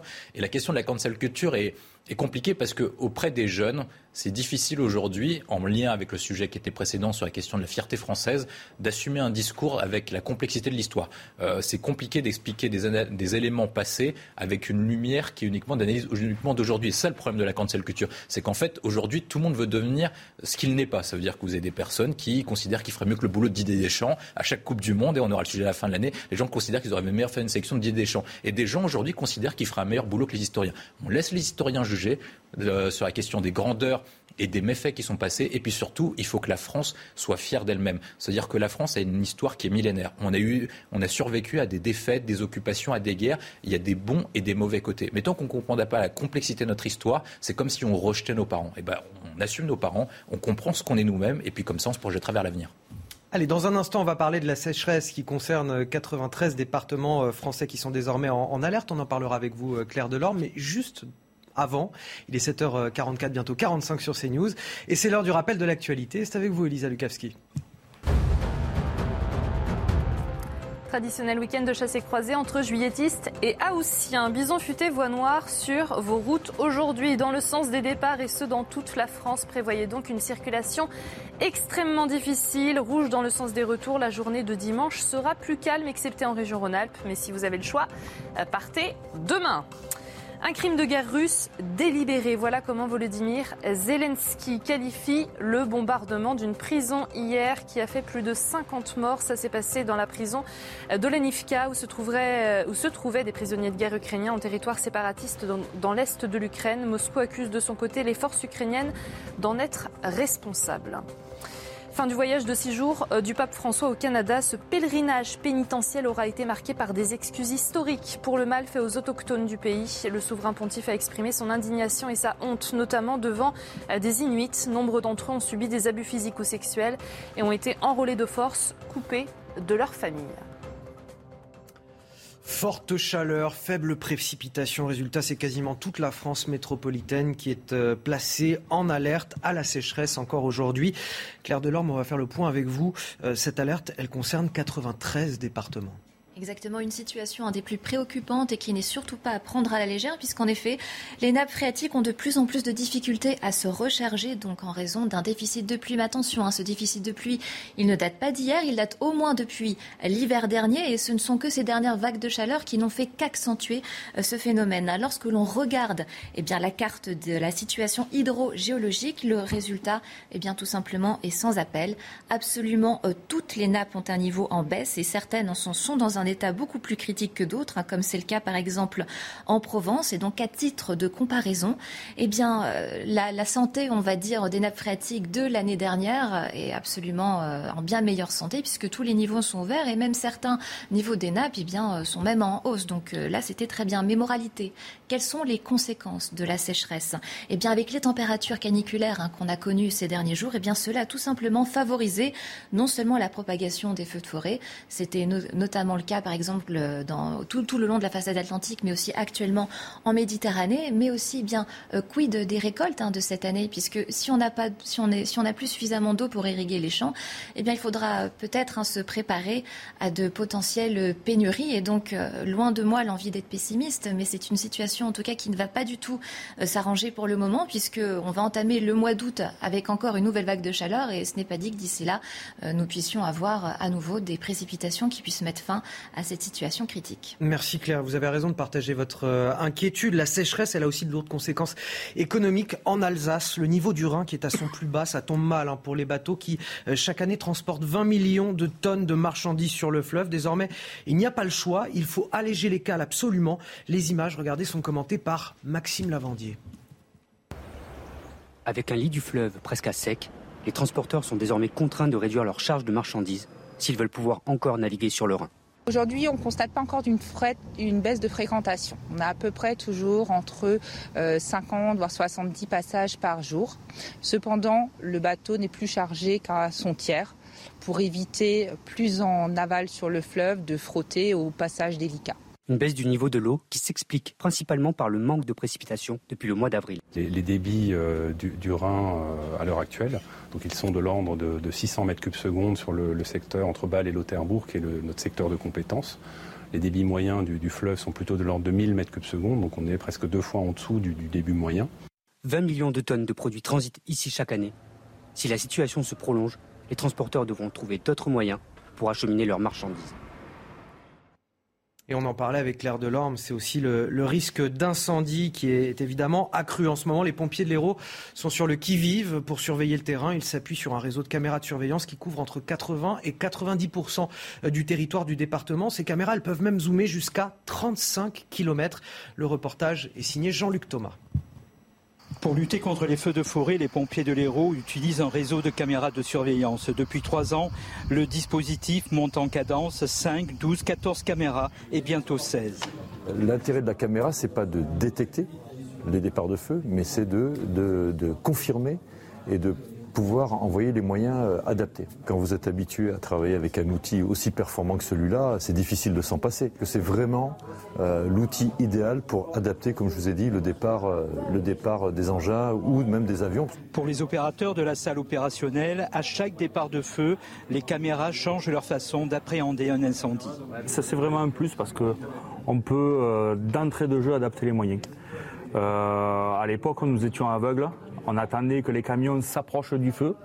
À partir du moment où ils s'approchaient du feu, ils nous donnaient par message l'ampleur du sinistre. Aujourd'hui, d'entrée de jeu, on peut connaître l'ampleur du sinistre. On vient d'avoir euh, un appel. Nous allons nous, y rendre. Nous allons faire une recherche de lieu. Pour compléter ce réseau, l'hélicoptère de reconnaissance et de commandement possède sa propre caméra. Les images sont transmises là aussi en direct en salle opérationnelle. William Ter, No Benedetti. Pour euh, finir ce journal, j'aime toujours vous proposer quelque chose d'un petit peu plus euh, doux. Euh, aujourd'hui, je vous emmène à, Vienne, en Autriche, dans une maison de retraite. Là-bas, les pensionnaires produisent leur propre bière. Je ne sais pas si vous êtes amateur, mais en tout cas, ces bières s'appellent la papille et la mamie. C'est assez original. Cette activité, elle a évidemment des vertus pour eux déjà celle de préparer l'apéro, c'est pas mal, puis de les distraire, mais ça permet aussi de maintenir leur capacité cognitive. Le récit est signé Maxime Lavandier, regardez. Fini les jeux de cartes ou les journées tricot. Dans cette maison de retraite viennoise, on préfère se retrouver pour brasser de la bière. Ce rituel, pour le moins atypique, se déroule tous les jeudis matins et les pensionnaires ne le manqueraient pour rien au monde. On se retrouve, on parle du brassage de la bière, on fait des blagues et comme ça c'est une nouvelle journée de passé. Une belle journée. Les retraités, qui n'avaient jamais expérimenté le brassage de la bière, apposent délicatement les étiquettes. Cette activité, initiée il y a deux ans, leur apporte de la joie, mais surtout une meilleure santé. Notre offre de soins dans nos maisons de retraite est assez importante. Et le brassage de la bière n'est qu'un exemple d'une activité significative permettant aux résidents d'entraîner leur capacité motrice et leur cerveau. Chaque semaine, 150 bouteilles sortent des cuves pour le plus grand bonheur des 300 pensionnaires. Bon, ça permet de maintenir les capacités cognitives à condition euh, d'en consommer avec modération, euh, évidemment, parce qu'il y a quand même 150 bouteilles qui sortent chaque semaine. Euh, c'est pas mal. On, on, va finir sur un, un, mot de sport à présent, de la Formule 1 et le Français Charles Leclerc au Grand Prix de Hongrie cette semaine.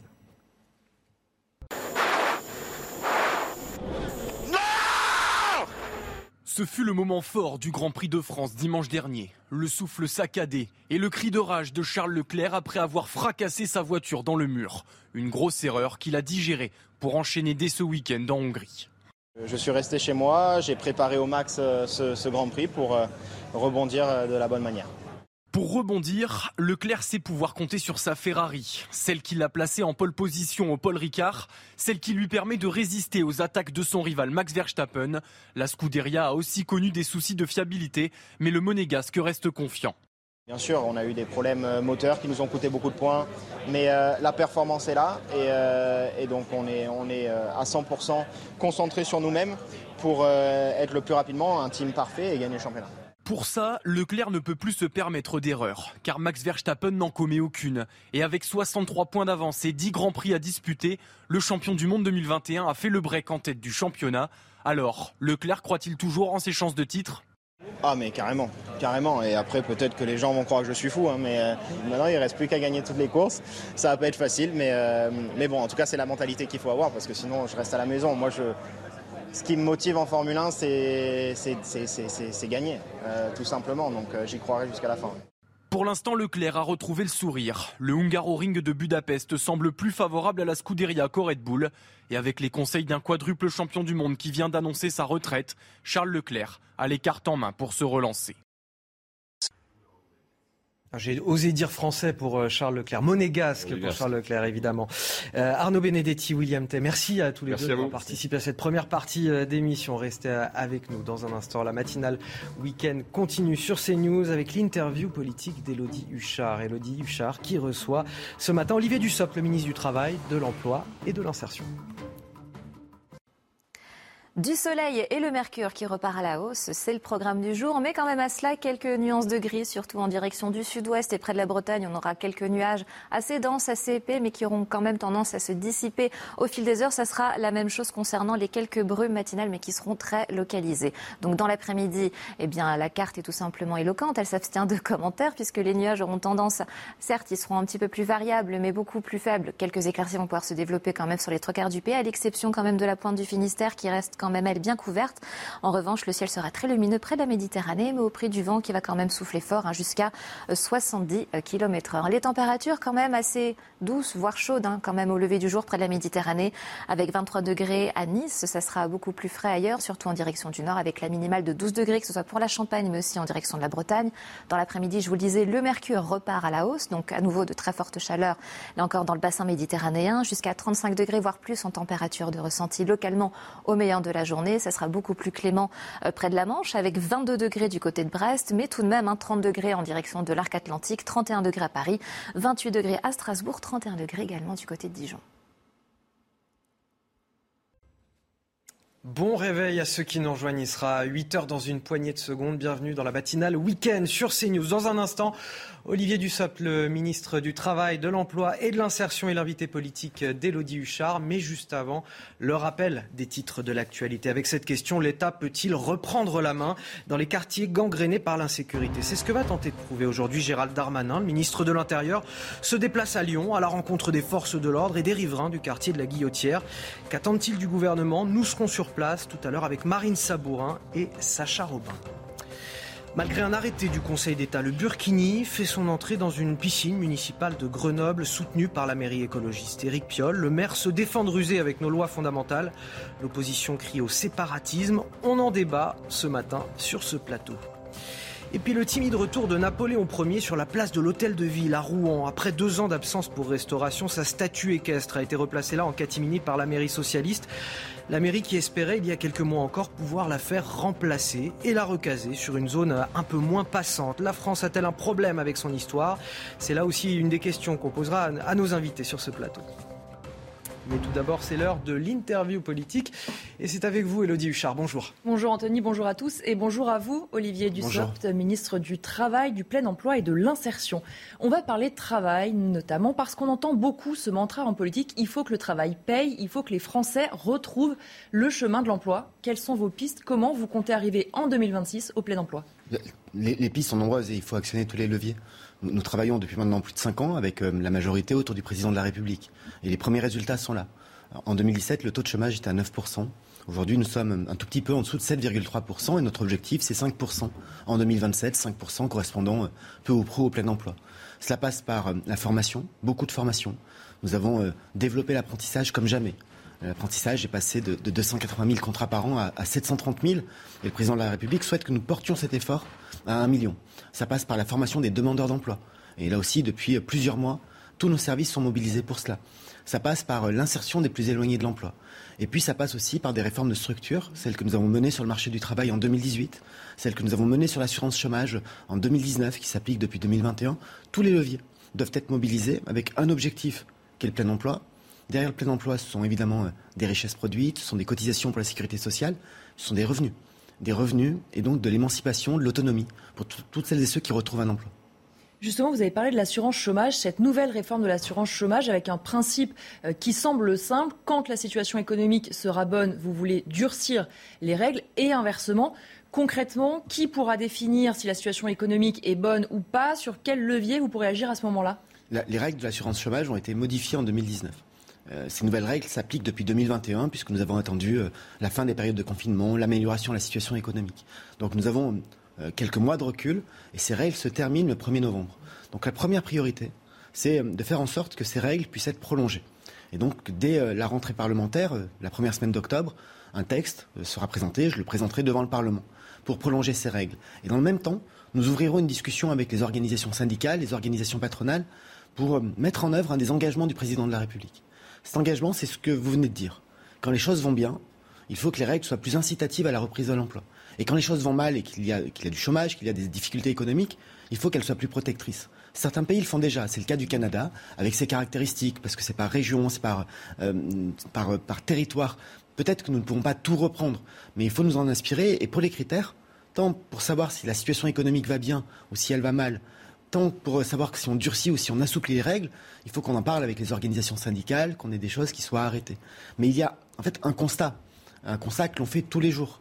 Chaque ministre, chaque élu, chaque chef d'entreprise, partout où nous allons, nous rencontrons des chefs d'entreprise qui nous disent ma première difficulté, c'est de recruter. Il y a de l'inflation, il y a des problèmes de matières premières, mais mon premier problème, c'est de recruter. Et, il n'est pas normal d'être confronté à autant de tensions de recrutement et, dans le même temps d'avoir encore 7,3% de chômage. Nous travaillons depuis octobre dernier, il y a des actions spécifiques pour euh, répondre à ces difficultés de recrutement et ces, tensions de recrutement. C'est Jean Castex qui avait annoncé ce plan avec 1,4 milliard d'euros. On, a par exemple formé des demandeurs d'emploi et entre octobre dernier et aujourd'hui, en huit mois, ce sont 250 000 demandeurs d'emploi de longue durée qui ont retrouvé le chemin de l'emploi. C'est très bien pour eux, c'est très bien pour les entreprises. Mais il faut aller plus loin. Et aller plus loin, ça passe aussi par cette nouvelle réforme de l'assurance chômage que nous devons discuter dès l'automne avec les partenaires sociaux. Vous avez parlé des secteurs en tension. Est-ce qu'on peut imaginer que, par exemple, dans la restauration, on sait qu'il y a beaucoup de difficultés à recruter. Certains secteurs auraient des règles plus euh, difficiles que d'autres? Est-ce que c'est je, ne sais pas si nous devons aller jusque-là, parce qu'il faut aussi faire en sorte que chacun soit libre de sa mobilité professionnelle et, de, ses engagements. Le secteur de la restauration, le secteur de, l'hôtellerie, des cafés, des restaurants, est un secteur très, très typique. Il y a beaucoup de tensions personne ne, le nie. Et chaque fois qu'on rencontre un restaurateur, chaque fois qu'on rencontre un hôtelier, ce sont des difficultés de recrutement. Dans le même temps, quand on regarde les chiffres, on s'aperçoit qu'au mois de, mai, au mois de juin 2022, par rapport à 2019, avant la crise Covid, il, y a plus de salariés dans ces secteurs-là. Et, dans le même temps aussi, on s'aperçoit que euh, les, efforts que nous faisons pour euh, diminuer ces tensions de recrutement, ça représente 200 000 recrutements à l'espace de quelques mois dans ces secteurs. Donc on sait que la façon de travailler a changé, on sait que les attentes des salariés ont changé, on sait que quand le chômage baisse, la, relation entre euh, ceux qui emploient et, ceux qui cherchent du travail euh, change aussi. Et euh, ça passe, tout ça passe à la fois par les efforts que nous pouvons faire, ça passe aussi par ce que font les entreprises. Beaucoup d'entreprises ont revu leur grille salariale, revoient leurs conditions de travail, travaillent la, qualité de vie au travail. Dans, le secteur de l'hôtellerie, des, cafés, des restaurants, il y a de plus en plus d'entreprises qui proposent deux jours consécutifs de repos, qui proposent des journées sans coupure. Tout ça participe à un mouvement où chacun prend sa responsabilité pour faire en sorte que la croissance économique, qui est, meilleure que prévu au deuxième trimestre, et c'est tant mieux, parce que quand la croissance va, les choses vont, mieux pour tout le monde, que cette croissance ne soit pas freinée par un problème de recrutement. Vous avez aussi euh, évoqué notamment le, RSA et donc cette future réforme du RSA, demander 15 à 20 heures de travail aux allocataires du RSA. Premièrement, quel type d'emploi ça doit être? Est-ce que c'est forcément un emploi, stage, association? Soyons justement précis. Mmh. Vous dites 15 à 20 heures de travail. Ça, n'est pas euh, l'engagement du président de la République. Le président de la République l'a rappelé pendant sa campagne. Le, RSA, c'est un droit inconditionnel. Si vous n'avez plus de revenus, euh, si vous n'avez plus de ressources, vous avez droit au RSA. Et la société a un devoir ce devoir, c'est un devoir d'insertion et de retour à l'emploi. C'est euh, faire en sorte que la société, tout, entière, la puissance publique, ne considère pas qu'elle serait quitte parce qu'on a attribué 575 euros de, ressources mensuelles à un bénéficiaire du RSA. Nous, sommes quittes de notre devoir de solidarité, à la fois quand on accorde cette aide minimale et quand on donne aussi une offre d'insertion, de formation. Et les 15 à 20 heures d'activité que vous évoquez sont des activités d'insertion, sont des activités de retour à l'emploi. Parmi les bénéficiaires du RSA, ils sont 1 950 000 vous, avez des, gens qui sont euh, pas très loin de l'emploi. À qui il faut donner un accompagnement avec de la formation, avec une aide à la recherche d'emploi. Puis vous en avez qui sont cabossés par la vie, parce que ça fait très longtemps qu'ils sont en rupture, ça fait très longtemps qu'ils sont éloignés du, marché de l'emploi, et ils auront besoin d'un accompagnement beaucoup plus individuel. Vous avez aussi des hommes et des femmes qui ont des empêchements Lorsque vous êtes une mère célibataire avec deux, trois enfants, il faut avoir un, moyen de garde pour pouvoir euh, retourner vers l'emploi. Donc il faut tenir compte de tout ça. Mais quand on arrive, territoire par territoire, à la fois avoir l'allocation et avoir une, offre d'accompagnement, une offre d'insertion qui soit bien adaptée, qui soit bien présente, le, RSA, c'est comme le RMI avant. Il a une contrepartie. La société vous aide, mais vous, quand vous êtes allocataire, quand vous êtes bénéficiaire, vous avez un devoir qui est de participer à votre propre réinsertion. Et donc, c'est dans ce cas-là que si euh, tel ou tel ne joue pas le jeu, la loi sera appliquée et il y aura des sanctions. Mais dans un premier temps, c'est comment on fait pour euh, donner à chaque bénéficiaire du RSA une, offre d'insertion, une activité d'insertion, de formation qui lui permette de revenir le plus vite possible dans l'emploi, parce que c'est ça notre premier objectif, c'est le retour à l'emploi. Il y a eu un débat au Sénat puisque le RSA a été mieux revalorisé que le point d'indice des fonctionnaires.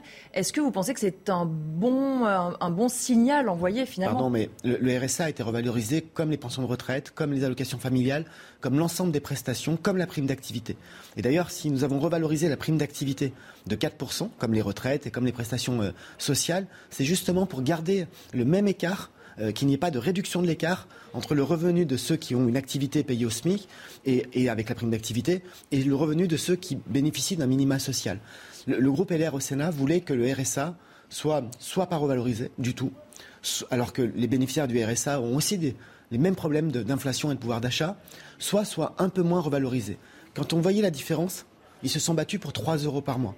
ils voulaient que l'augmentation du RSA soit 3 euros inférieure à ce, euh, ce qui était prévu et à ce qui était prévu pour d'autres minima. Franchement, c'est un débat politicien, ce n'est pas un débat qui, qui, vaut la peine d'être tenu. Et, je le répète, les allocataires du RSA, dans l'immense, immense majorité, on, me dira toujours un tel a fraudé, une telle a, triché, mais dans leur immense majorité, ce sont des gens qui, ne sont pas riches. Quand, quand, vous avez 575 euros de revenus par mois, vous n'êtes pas riche. On va parler des incendies euh, en Gironde. Il y a un certain nombre de campings, de restaurants qui ont tout perdu. Est-ce que euh, l'État va être au rendez-vous? Est-ce que vous avez pu regarder comment vous alliez pouvoir éventuellement indemniser euh, ces professionnels L'État va répondre présent et l'État répond déjà présent à la fois pour protéger mais aussi avec les collectivités. Il y a cette situation particulière à la fois des, campings, de l'hôtellerie de plein air et, des hôtels-restaurants.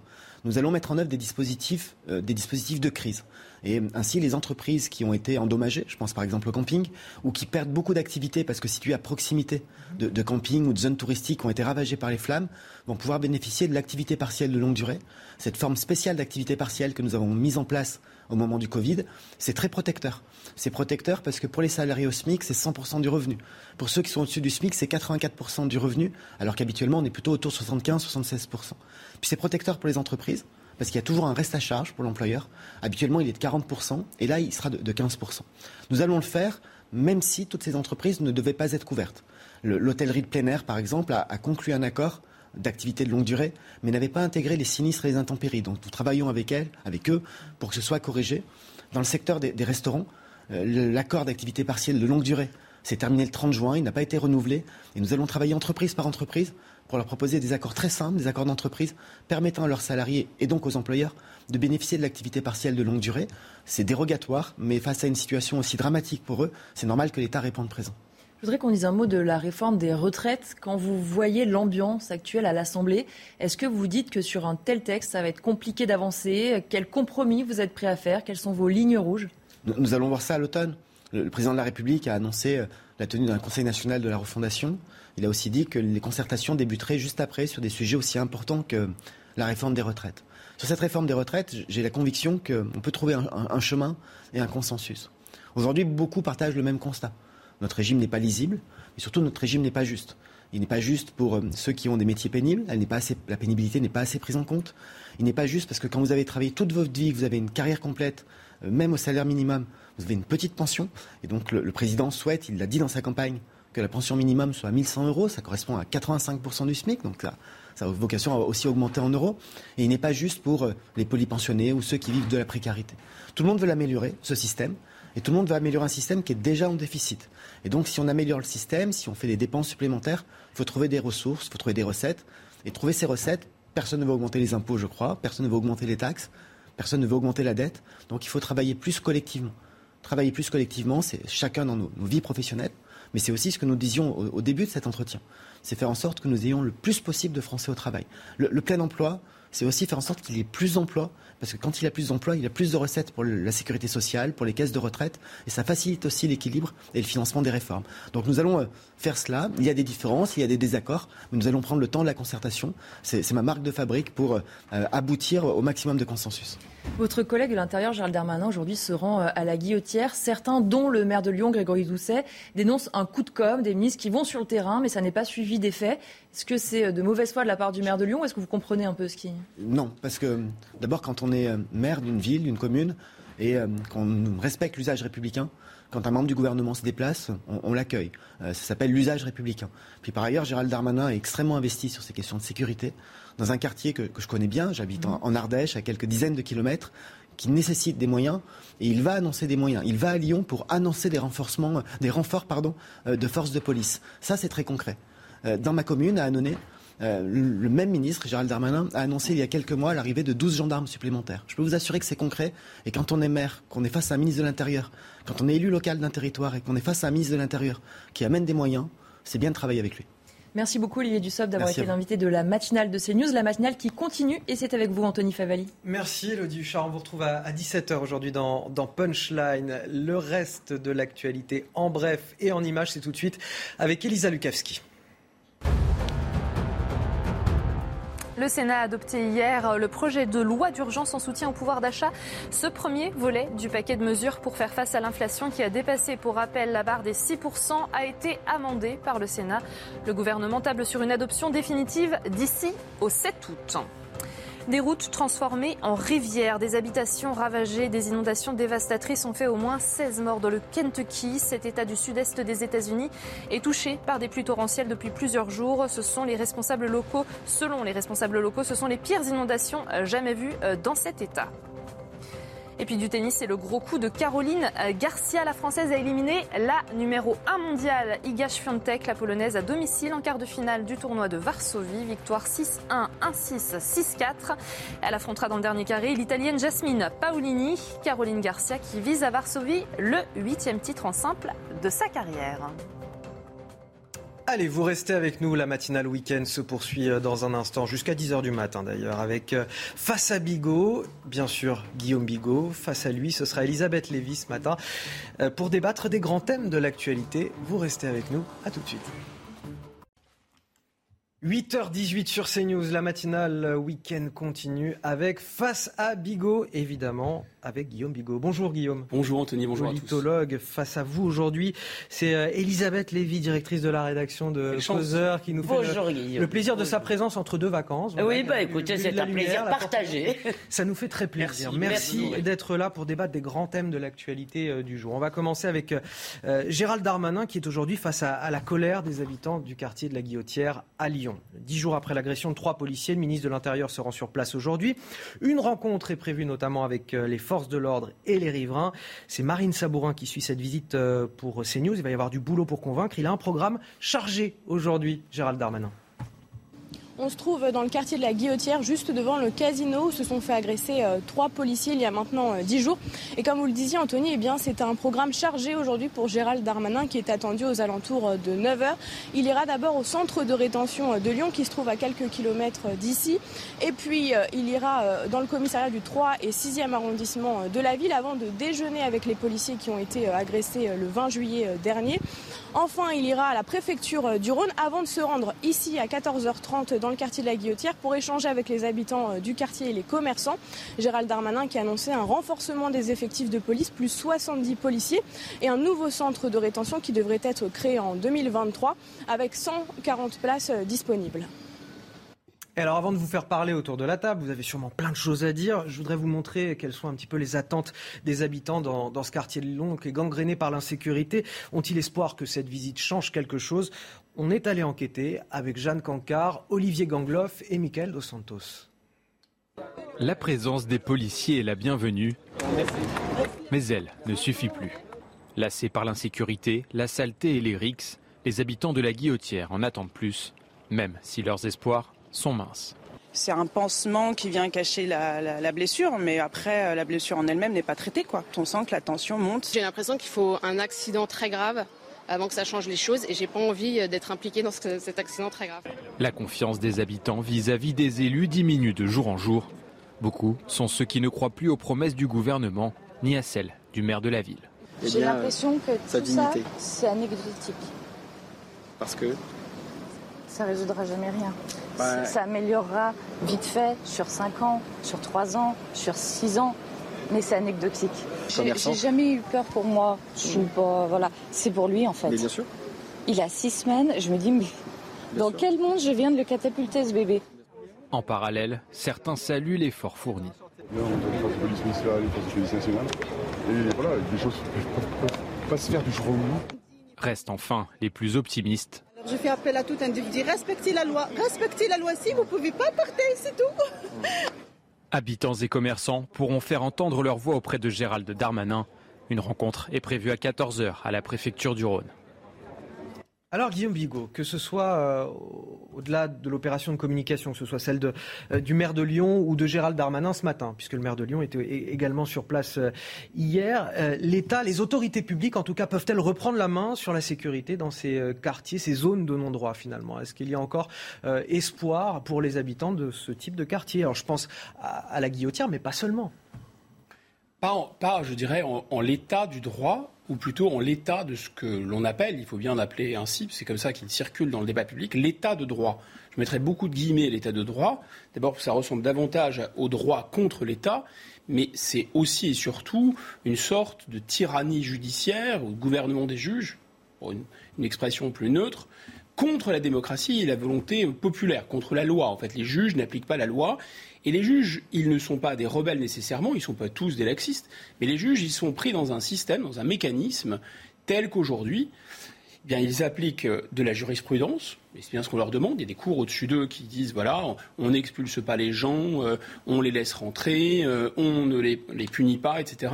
Ils appliquent aussi des ordres, enfin des, disons une politique judiciaire qui est celle du ministre euh, du garde des Sceaux, du ministre de la Justice, qui dit bon, bah, si vous faites, si vous tapez les gens, mais pas trop, jusqu'à 8 jours ou d'ITT, ou enfin, si vous, si vous risquez, en application des lois actuelles, moins d'un an de prison, compte tenu de la surpopulation carcérale et compte tenu de moi, ce que je veux, moi, le gouvernement français, c'est-à-dire ne pas enfermer les gens, vous n'allez pas en prison.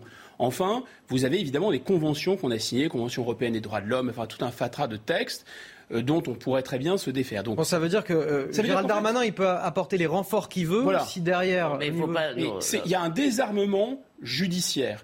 Donc vous pouvez déployer des policiers, ça c'est sûr, ça va faire du bien. Quand vous les déployez et que vous les mettez en nombre, évidemment, ça calme le jeu sur le terrain.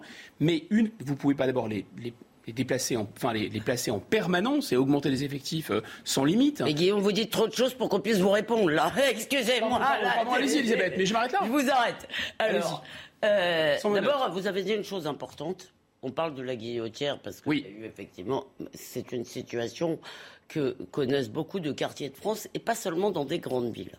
Il faut le savoir que maintenant ça touche des petites villes. Enfin, je dis. Ça s'est répondu. C'est ça touche des, des villes qui dont le nom ressemblait, si vous voulez, à calme et tranquillité. Je sais pas, ça peut être à Orléans, au Auxerre ou au Angers, la douceur. Angers, voilà, Angers. Et ça, c'est quand même important de le signaler, si vous voulez, parce qu'il n'y a pas des... maintenant, il n'y a plus quelques conurbations urbaines et le reste de la France qui serait tranquille. C'est quand même, mais euh, et je vous rejoins en grande partie sur le fait que le droit s'oppose souvent au bon sens. Par exemple, moi je me rappelle que la Cour européenne des droits de l'homme a intimé l'ordre euh, à la France de ne pas expulser je ne sais plus quel terroriste tchétchène. Et là, vous voyez que quand on veut s'asseoir sur le droit, et notamment ce droit euh, qui vient du Conseil de l'Europe, hein, qui n'est, attention, pas l'Union européenne. Il faut que les téléspectateurs aient bien ça en tête. Le Conseil, la Cour européenne des droits de l'homme, c'est pas l'Union européenne, c'est le Conseil de l'Europe. Même s'il y a des textes de l'Union européenne oui, oui, Oui, vous avez raison, mais essayons de ne pas compliquer la chose. Disons qu'il y a donc c'est un grand bazar à 50 États qui est dédié aux droits de l'homme, en gros, si vous voulez. Et ces droits de l'homme s'opposent souvent, d'abord c'est souvent les droits des délinquants et des voyous et des euh, immigrants illégaux, et ça s'oppose au bon sens, tout simplement. Et si on veut que les gens détestent l'état de droit, on n'a qu'à continuer comme ça. Donc, mais quand on veut s'asseoir dessus, on s'assoit dessus. Je veux dire, c'est simple. Si je suis désolé, ça peut arriver qu'on expulse quand même des gens quand ça, quand ça charrie trop. Alors, j'ajoute une information, c'est qu'il y a Gérald Darmanin qui visite ce matin un centre de rétention administrative qui vient d'ouvrir, euh, voilà, sur, sur, place. Ce qui est marrant, c'est que là, on fait directement le lien, si vous voulez, avec une question. Euh, qui est celle de l'immigration incontrôlée. C'était ma question en fait. Je précise immédiatement, si vous voulez, que souvent les premiers pénalisés, y compris dans l'opinion, euh, ce sont les immigrés euh, régulièrement installés en France qui travaillent, qui élèvent leurs enfants, qui les envoient à l'école et qui enquiquinent personne. Ceux-là sont pénalisés, si vous voulez, souvent parce qu'ils vivent dans les mêmes zones, mais aussi parce que, évidemment, dans l'opinion, ça crée des confusions. Et je pense que l'un des problèmes auxquels nous euh, sommes confrontés en permanence dans ce pays est celui de l'absence de diagnostic, c'est-à-dire de ce qu'on appelle maintenant, suivant un mot que tout le monde a repris, mais il y a quelques années, on était très peu à l'employer, cher Guillaume, qui est le déni. C'est-à-dire, tout le monde voit bien, si vous voulez, qu'il y a un lien entre cette immigration incontrôlée et la sécurité, mais vous vous faites quand même traiter de salauds, de fachos, de réac, de ceci, de cela, d'islamophobes, de ceci et cela, si vous le dites. Or, il est temps maintenant que l'on comprenne une chose. Cette immigration incontrôlée, les Français n'en veulent pas. C'est donc antidémocratique. C'est une politique, si vous voulez, ou plus exactement un laisser-aller, parce que je ne crois pas que ce soit un choix ou une volonté. Non, mais on est tout à fait d'accord. En fait, c'est le droit contre la démocratie. Et en fait, à l'origine, dans notre tradition républicaine, on demande au juge, qui n'est pas un, pouvoir, le pouvoir judiciaire, c'est une autorité, parce qu'ils ne sont pas élus. On est en démocratie quand même. Donc on demande au juge d'appliquer la loi. Or, ce que j'essaie d'expliquer peut-être un peu confusément, c'est que les juges ne sont plus en situation d'appliquer la loi. Ils s'appliquent d'abord les jurisprudences des cours, ils appliquent les traités européens ou les textes, pas que européens d'ailleurs, même internationaux, et ce mécanisme-là les entortille de sorte qu'ils ont une marge de manœuvre. Alors, Alors plus le fait que c'est comme à l'hôtel. C'est comme à l'hôtel, vous êtes condamné, on vous dit ah ben non monsieur, on n'a plus de place. Alors, euh, ah ben, un juge, on ne dit pas au détenu, on le dit pas au condamné, on le dit au juge d'application des peines, on dit ah ben non, on n'a plus de place. Donc si vous voulez, il y a. Le juge juge, il, il, il est aussi confronté à des pénuries de places de prison. C'est tout à fait vrai. Un magistrat se pose la question avant de prononcer une peine ferme est-ce qu'il y aura des places? C'est évident puisqu'on est à, 110, 120. qui dit qu'il est. Voilà, mais c'est là où le point, le point clé est là, Elisabeth. Le ministre des détenus, parce qu'il y a aussi de l'idéologie. Il y a le droit, il y a les contraintes. Exactement. Et il y a l'idéologie. Quand le ministre de la Justice, qui est ministre de la Justice, garde des Sceaux, c'est-à-dire la justice, elle est rendue en notre nom à tous, au nom du peuple français. Il est donc question de protection de la société, de réinsertion aussi, bien sûr, mais ça n'est pas on a l'impression qu'il est ministre. C'est comme si le ministre de l'Intérieur vous disait je suis ministre des délinquants. Bien sûr qu'il doit arrêter les délinquants. Bien sûr que le ministre de la Justice est responsable de l'administration pénitentiaire. Mais quand Dupont-Moretti, monsieur Dupont-Moretti vous dit je suis ministre des délinquants, tout le monde a compris. Je voudrais, je voudrais qu'on relier les points en fait, euh, Anthony. Il faut relier les points parce que, ce que il y a les juges, il y a les textes, il y a la politique pénale qui va dans le sens de ne pas enfermer les gens. Il n'y a pas de place de prison construite. Donc si vous reliez les points, vous vous rendez compte de quoi? Que grosso modo, Emmanuel Macron et l'exécutif en général ne veulent pas traiter au fond le problème. Ils veulent ils n'ont pas de volonté de traiter le problème. Et quel est le rôle de M. Darmanin? C'est ça la question. Quel est le rôle de M. Darmanin? M. Darmanin, on le sort tel un diable de sa boîte, et il a pour objectif de donner un discours extrêmement martial qui est tout à fait à rebours de ça. Et il a encore en plus, à mon avis, une autre fonction, c'est de s'affronter de manière symbolique à des gens comme Éric Piolle pour faire croire que le gouvernement est sur une autre position. Mais voyez, on en revient à Bossuet. C'est-à-dire le dia, Éric Piolle, il en joue aussi de cette opposition. Tout le monde en joue. Tout le monde en joue. Mais ça crée un écran de fumée. Et en fait, un peu Gérald Darmanin. Alors attendez, attendez, attendez, bon courage. Il, va être 8h30. À 8h30, c'est l'heure du rappel de l'actualité avec Elisa Lukavski. C'est une image qui aurait pu passer inaperçue. Le Premier ministre espagnol Pedro Sanchez est apparu en conférence de presse sans cravate. Il s'est expliqué sur euh, cet euh, écart vestimentaire. Pour lui, enlever la cravate lui donne moins chaud. Résultat, pas besoin de pousser la climatisation et au final, cela réduit la facture d'électricité. Un geste symbolique en cette période d'économie d'énergie traditionnel week-end de chassé-croisé entre juilletistes et haussiens. Ça bouchonne déjà beaucoup. Vous le voyez sur l'autoroute euh, A7 au sud de Lyon. Bison futé, voie noire sur vos routes aujourd'hui dans le sens des départs et ce dans toute la France. Rouge dans le sens des retours. La journée de dimanche sera plus calme, excepté en région Rhône-Alpes. Si vous avez le choix, partez demain.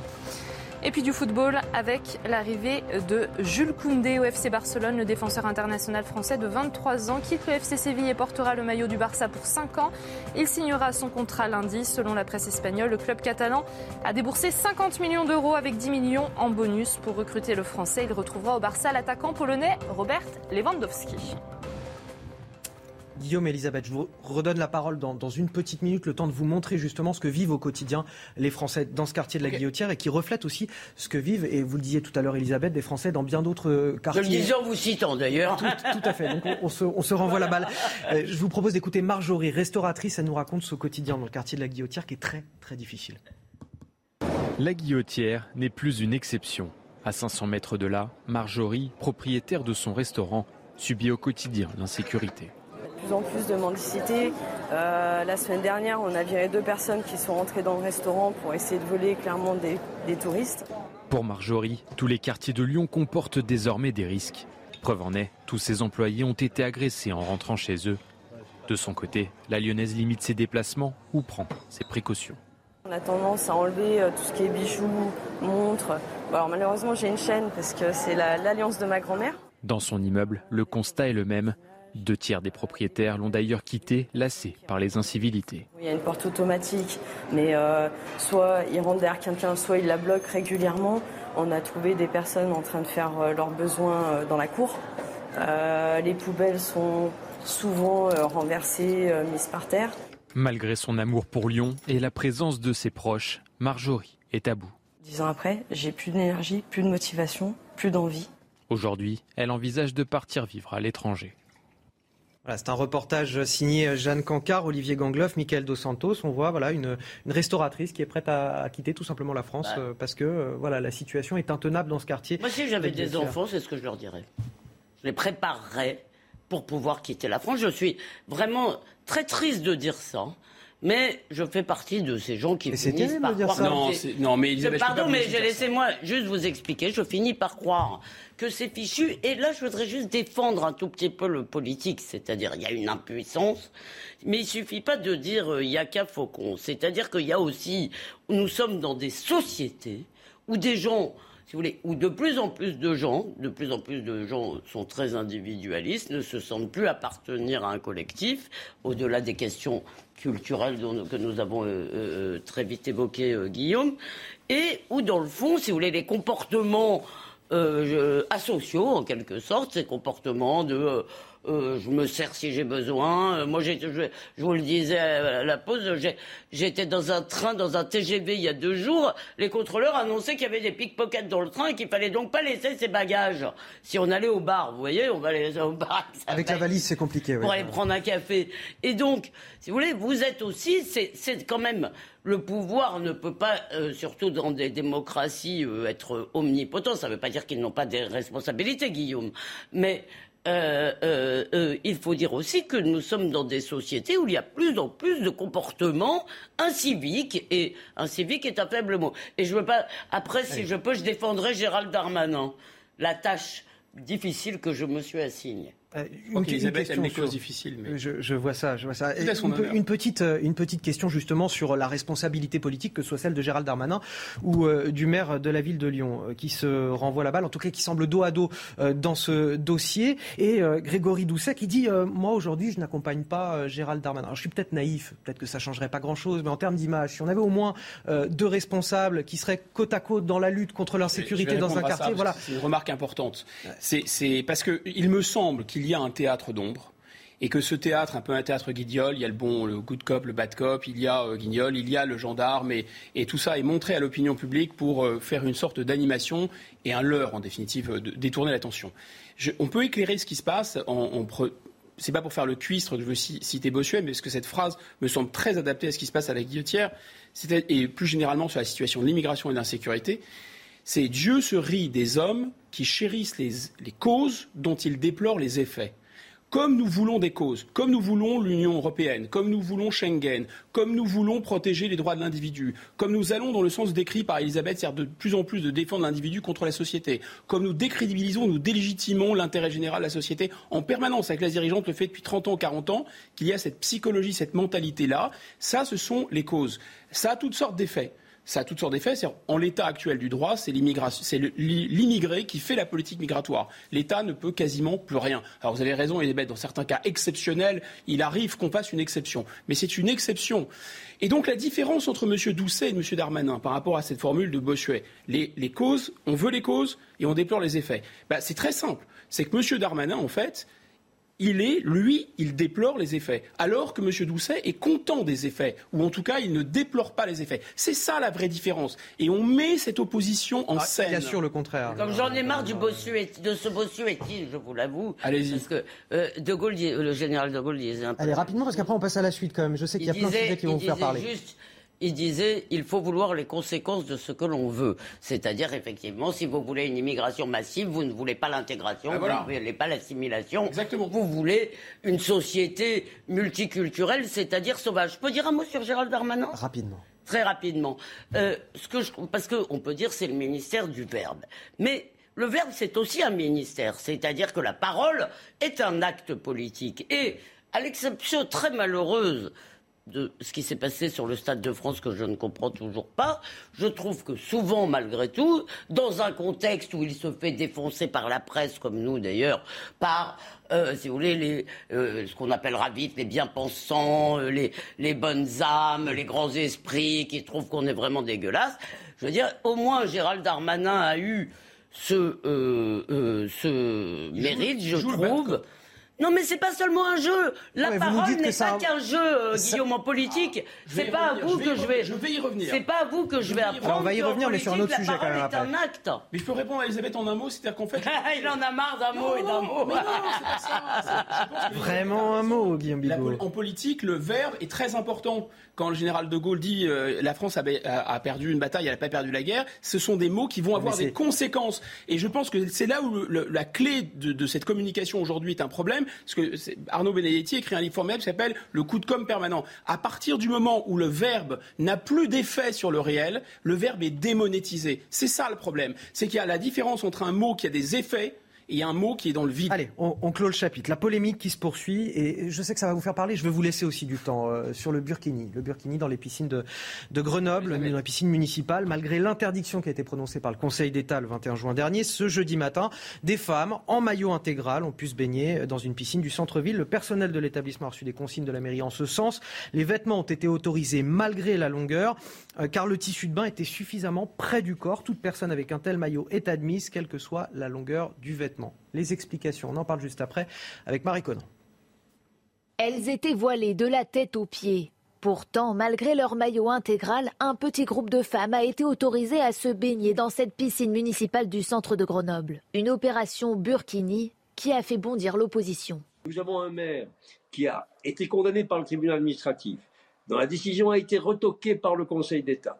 Et donc, il y a eu deux étapes judiciaires importantes qui lui euh, induisent de cesser ces provocations et de cesser ce séparatisme et qui poursuit d'une façon directe ou indirecte en, l'autorisant. L'élu a d'ores et déjà saisi le procureur de la République, car cet acte contrevient selon lui à l'arrêt du Conseil d'État du 21 juin. Il interdisait le burkini dans les piscines municipales. Mais le maire de la ville a, lui, de cet arrêt, une toute autre interprétation que son opposant. Sur le fond, le, Conseil d'État euh, a rappelé euh, que le burkini ne pouvait pas être interdit euh, pour des raisons de laïcité. Il a confirmé qu'on pouvait faire des dérogations et il a considéré que la dérogation, non pas des maillots couvrants, mais juste des jupettes, comme on interdisait les shorts, avoir une jupette, c'était dérogatoire et que donc cette dérogation était excessive.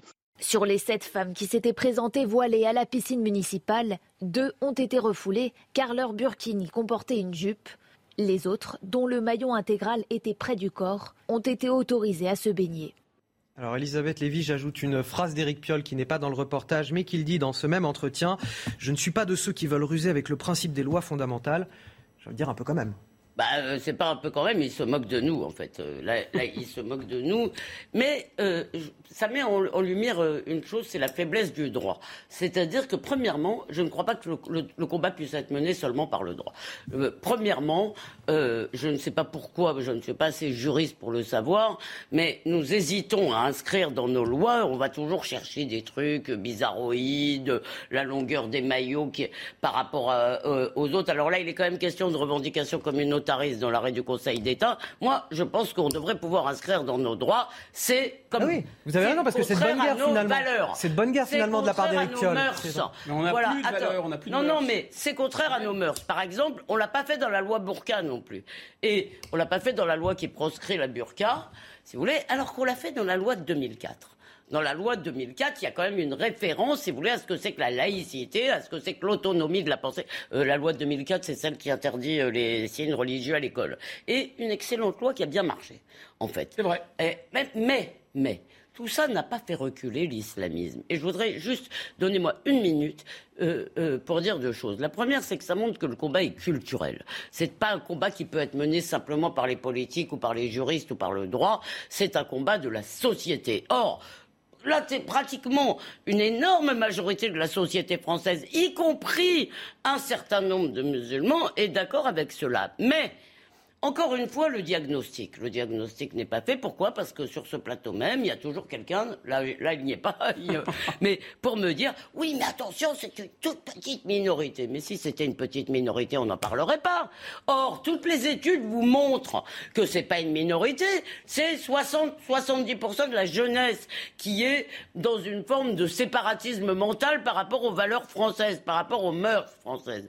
Donc, à un moment, si on veut combattre ce phénomène, il faut l'apprécier à sa juste valeur et j'en ai ras-le-bol qu'on m'explique toute la sainte journée que, attention, il y a d'un côté un merveilleux islam plein de tolérance et de l'autre un tout petit islamisme euh, qui nous pose un problème. Évidemment qu'il y a des tas de musulmans qui veulent être français. Il n'empêche que le nombre, si vous voulez, et notamment dans la jeunesse, de ceux qui ne veulent pas l'être, de ceux qui ne se sentent pas appartenir, pas partie prenante de notre collectivité, ne cesse d'augmenter. Et même la loi de 2004, elle a effectivement empêché que les voiles prolifèrent à l'école, mais elles n'empêchent pas les jeunes filles de se sentir brimées. Et ça, ça me pose une question, et, c'est pour ça que je vous dis qu'on ne peut pas tout reprocher aux politiques. Guillaume Bigot, euh, il cherche à exister euh, politiquement, Éric Piolle, et je dirais même, est-ce qu'il euh, cherche à faire exister les écologistes alors qu'ils sont eux-mêmes mangés par la NUPES et la France Insoumise, par exemple, à l'Assemblée nationale, même si là, on n'est pas dans l'hémicycle. Mais... Bah, vous, vous posez le bon diagnostic, oui, il y a une espèce de course à l'échalote,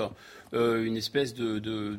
C'est à la fois le mécanisme du buzz, de la provocation, parce qu'il sait que s'il agite ce chiffon rouge, euh, eh bien, il va y avoir immédiatement euh, les micros, les caméras, etc. C'est la stratégie du père Le Pen, hein, de, euh, du point de détail, etc. Voilà, c'est un petit point de détail, cette jupette de, de, Burkini là. Vous voyez, parce que qu'est-ce que c'est que ce Burkini? C'est le burqa aquatique en fait. Voilà, donc c'est évidemment un, un, drapeau, un porte-drapeau du militantisme islamique. Donc il sait qu'en faisant ça, il va, il va créer le buzz. Et puis, vous avez raison, il y a une course à l'échalote avec la France la bien mal nommée France insoumise. Moi, je, pense que c'est quasiment un terme islamophobe, France insoumise, puisque, comme vous le savez sans doute, islam veut dire soumission en arabe. Bon, mais là, en fait, il y a une double soumission de Monsieur, euh, de monsieur Piolle. D'abord, il y a une soumission, évidemment, à sa clientèle. C'est un clientélisme vulgaire, donc la soumission à l'extrême droite islamique. Ça, c'est très clair. Deuxième chose, il y a une autre soumission, qui est la soumission bah, au wokisme, qui est quand même... Euh, l'idéologie euh, maintenant des grandes, des grandes entreprises multinationales. Ce n'est pas seulement l'idéologie américaine, de la l'hégémonie culturelle américaine. Donc il se soumet à l'hégémonie américaine, il se soumet à l'idéologie de McDonald's, si vous voulez, ou d'Apple, et en même temps il se soumet euh, à l'Arabie saoudite. pour quelqu'un de gauche, c'est assez intéressant comme position.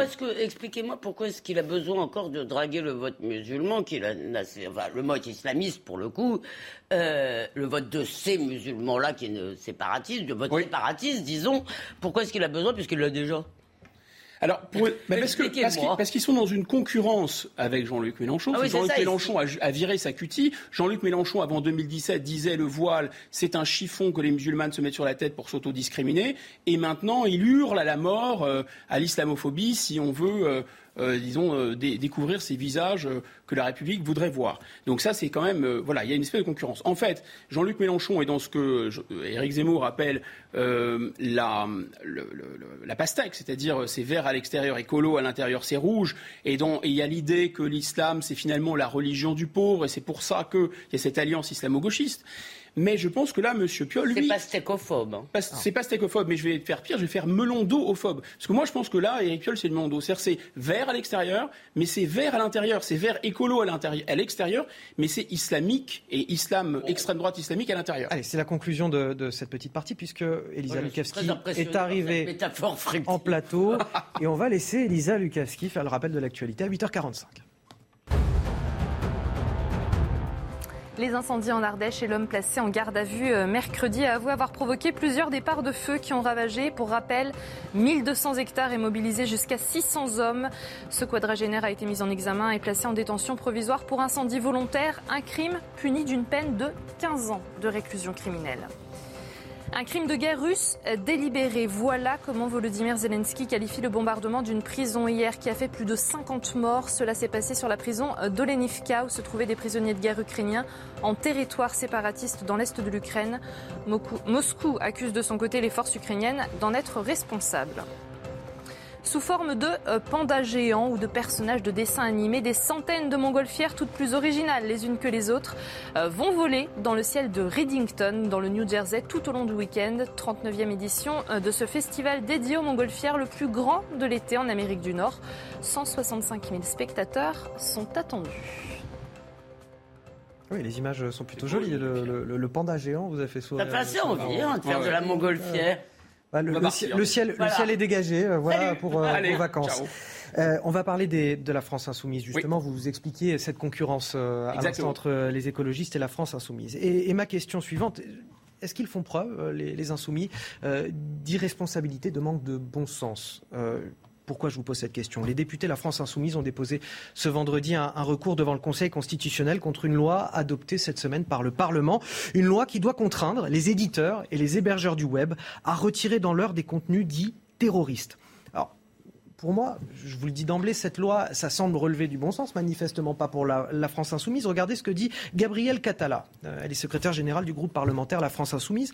La nouvelle loi Avia, dit-elle, porte atteinte à la liberté d'expression et doit être censurée. La liberté d'accéder aux services d'Internet et de s'y exprimer, issue de l'article 11 de la Déclaration des droits de l'homme et du citoyen, doit être reconnue comme un principe inhérent à l'identité constitutionnelle de la France. Cette loi, elle vise en plus à, s'adapter à un, règlement européen qui est en vigueur depuis le mois de juin dernier. Alors que dit ce règlement avant de, vous poser la question, Guillaume Bigot? Les explications de Michael Dos Santos. Pour l'Union européenne, la notion est euh, assez vaste. Elle considère euh, comme contenu à caractère terroriste en ligne les textes, les images, les audios ou encore les vidéos euh, qui incitent à commettre un acte terroriste, à donner des instructions sur la manière de les commettre, à solliciter la participation à des groupes terroristes ou encore à glorifier des activités terroristes. Aujourd'hui, ces nouvelles règles de l'Union européenne sont nécessaires pour empêcher ces mêmes terroristes de diffuser de la propagande, d'informer sur la fabrication d'explosifs et d'armes, d'inciter des acteurs solitaires à commettre des actes ou encore à faire de la publicité de leurs activités et de les diffuser en direct. Petite particularité de ce règlement européen du 29 avril 2021, euh, il exclut euh, le matériel éducatif, journalistique, artistique ou encore diffusé à des fins de sensibilisation. Alors Guillaume Bigot, j'ai une question. Moi, pour moi, ce contenu terroriste, tel qu'il est décrit par Michael Dos Santos, il a l'air assez clair inciter à commettre un acte terroriste, donner des instructions pour commettre un acte terroriste, solliciter des participations ou glorifier des actes terroristes. Ça semble relativement clair. Pourquoi la France insoumise s'oppose à ce qu'on puisse interdire dans l'heure ce genre de contenu sur euh, des euh, plateformes web? Pourquoi? Faut essayer de se faire l'avocat du diable, en tout cas de comprendre ce qu'ils ont dans la tête et, qu'est-ce qui les anime, d'une part, et euh, peut-être faire la distinction entre l'ambition, la visée, et qui décide de ça, et qui met en œuvre les règles.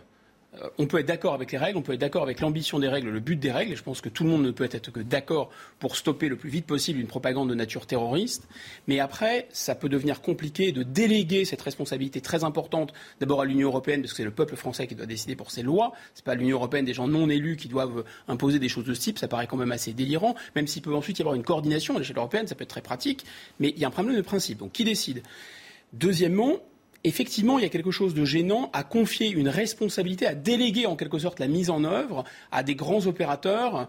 Voilà, parce que je rappelle quand même que ces grands opérateurs, pendant très longtemps, ont censuré euh, l'origine du monde, le tableau, euh, le tableau célèbre euh, Courbet. de Courbet, qui est dans un, musée à Paris qui est un sexe féminin. Voilà, c'est l'origine du monde. pour aller vite. Ça a été censuré, tandis que la propagande la plus violente et la plus atroce de Daesh n'était pas censurée. Donc les gens qui ont qui étaient capables de ces anglo-saxons, ces grandes majors américaines, sont essentiellement des majors américaines, qui ont été capables de ce genre de deux poids deux mesures, on va leur on va leur donner la responsabilité aujourd'hui d'agir dans l'heure, etc. Bon, tout ça est un peu gênant parce qu'on sait aussi qu'il y a une forme de neutralité. je fais vraiment l'avocat du diable. Il y a une sorte de neutralité en, en refusant de nommer l'idéologie en cause, c'est-à-dire l'idéologie salafiste, islamiste, qui inspire ces actes de terreur, hein, qui à mon avis devraient être censurés au même titre que le racisme, l'antisémitisme, le nazisme, etc. On refuse de faire ça. Ça veut dire que, prenez par exemple George Bush, il n'a pas fait la guerre à l'islamisme, il a fait la guerre à la terreur. Souvenez pas, c'était la guerre à la terreur. Mais c'est quoi la terreur? C'est très euh, vaste. Hein. Jean-François Hollande a eu aussi je me rappelle, après les attentats de 2015, François Hollande a eu beaucoup de mal à nommer l'ennemi, à s'arracher le mot islamiste. Mais, Emmanuel, Macron lui-même, Emmanuel Macron lui-même, parce que la loi sur le séparatisme, c'est pas sur la loi sur les séparatismes oui, mais alors, c'est la loi sur le séparatisme. Guillaume, la loi sur le séparatisme, justement, elle a l'avantage de mettre le mot séparatisme, a l'avantage de mettre l'accent sur quelque chose, parce que je ne crois pas que le terrorisme en tant que tel, le terrorisme, c'est la partie émergée. Mais si on Je suis d'accord, Elisabeth, mais il n'y a, pas de, il a pas de séparatisme catholique, ni il n'y a pas de séparatisme D'accord, non mais vous avez raison. vous avez raison, on a beaucoup de mal. À nommer l'ennemi pardon, on a beaucoup de mal, mais on a beaucoup de mal aussi pour des raisons de tact. C'est-à-dire qu'on ne veut pas heurter le musulman lambda et on a raison de ne pas vouloir le heurter. Donc euh, il faut. Non mais attendez. Mais je pense que ça le heurte en faisant ça. oui, peut-être. Bon, excusez-moi ça. Bon, on va on va pas se lancer là-dedans parce que c'est une discussion euh, trop longue. Sur cette loi, sur cette...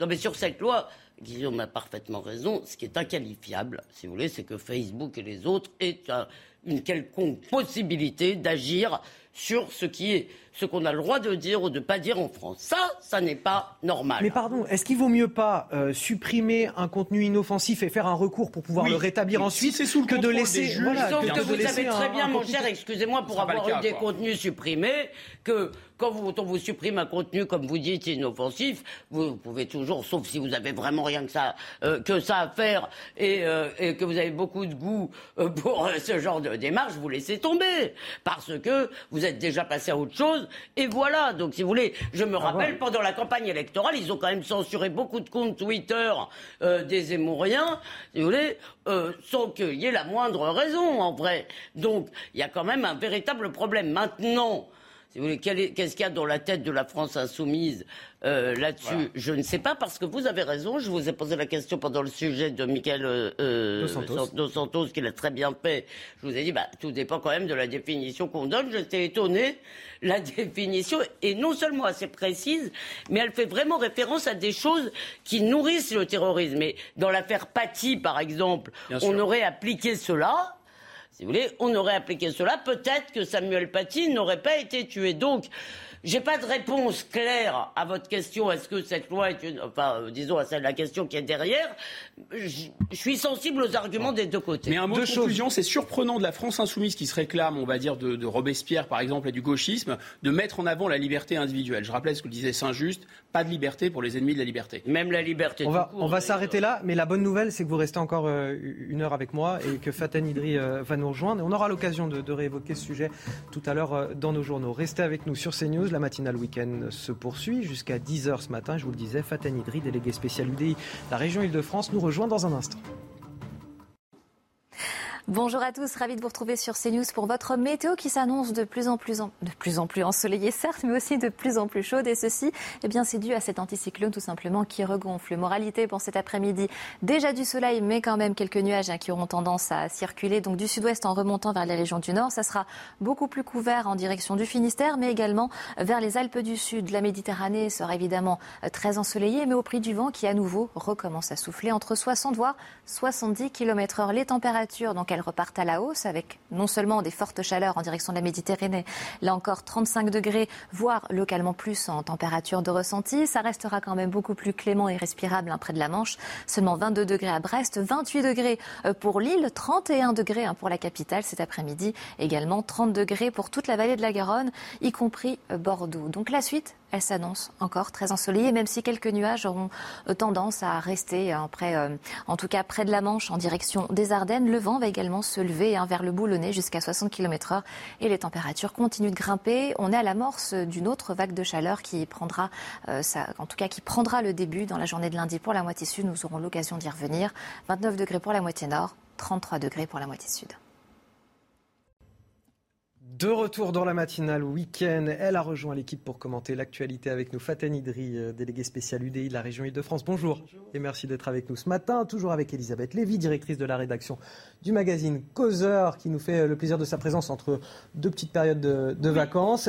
Et Guillaume Bigot, le fidèle Guillaume Bigot à la matinale week-end. Il est le poste, mais on est bien entouré ce matin. Eh ben, absolument, absolument. Et c'est l'avantage de, travailler parfois le week-end, parce ah, qu'il y a quelques avantages.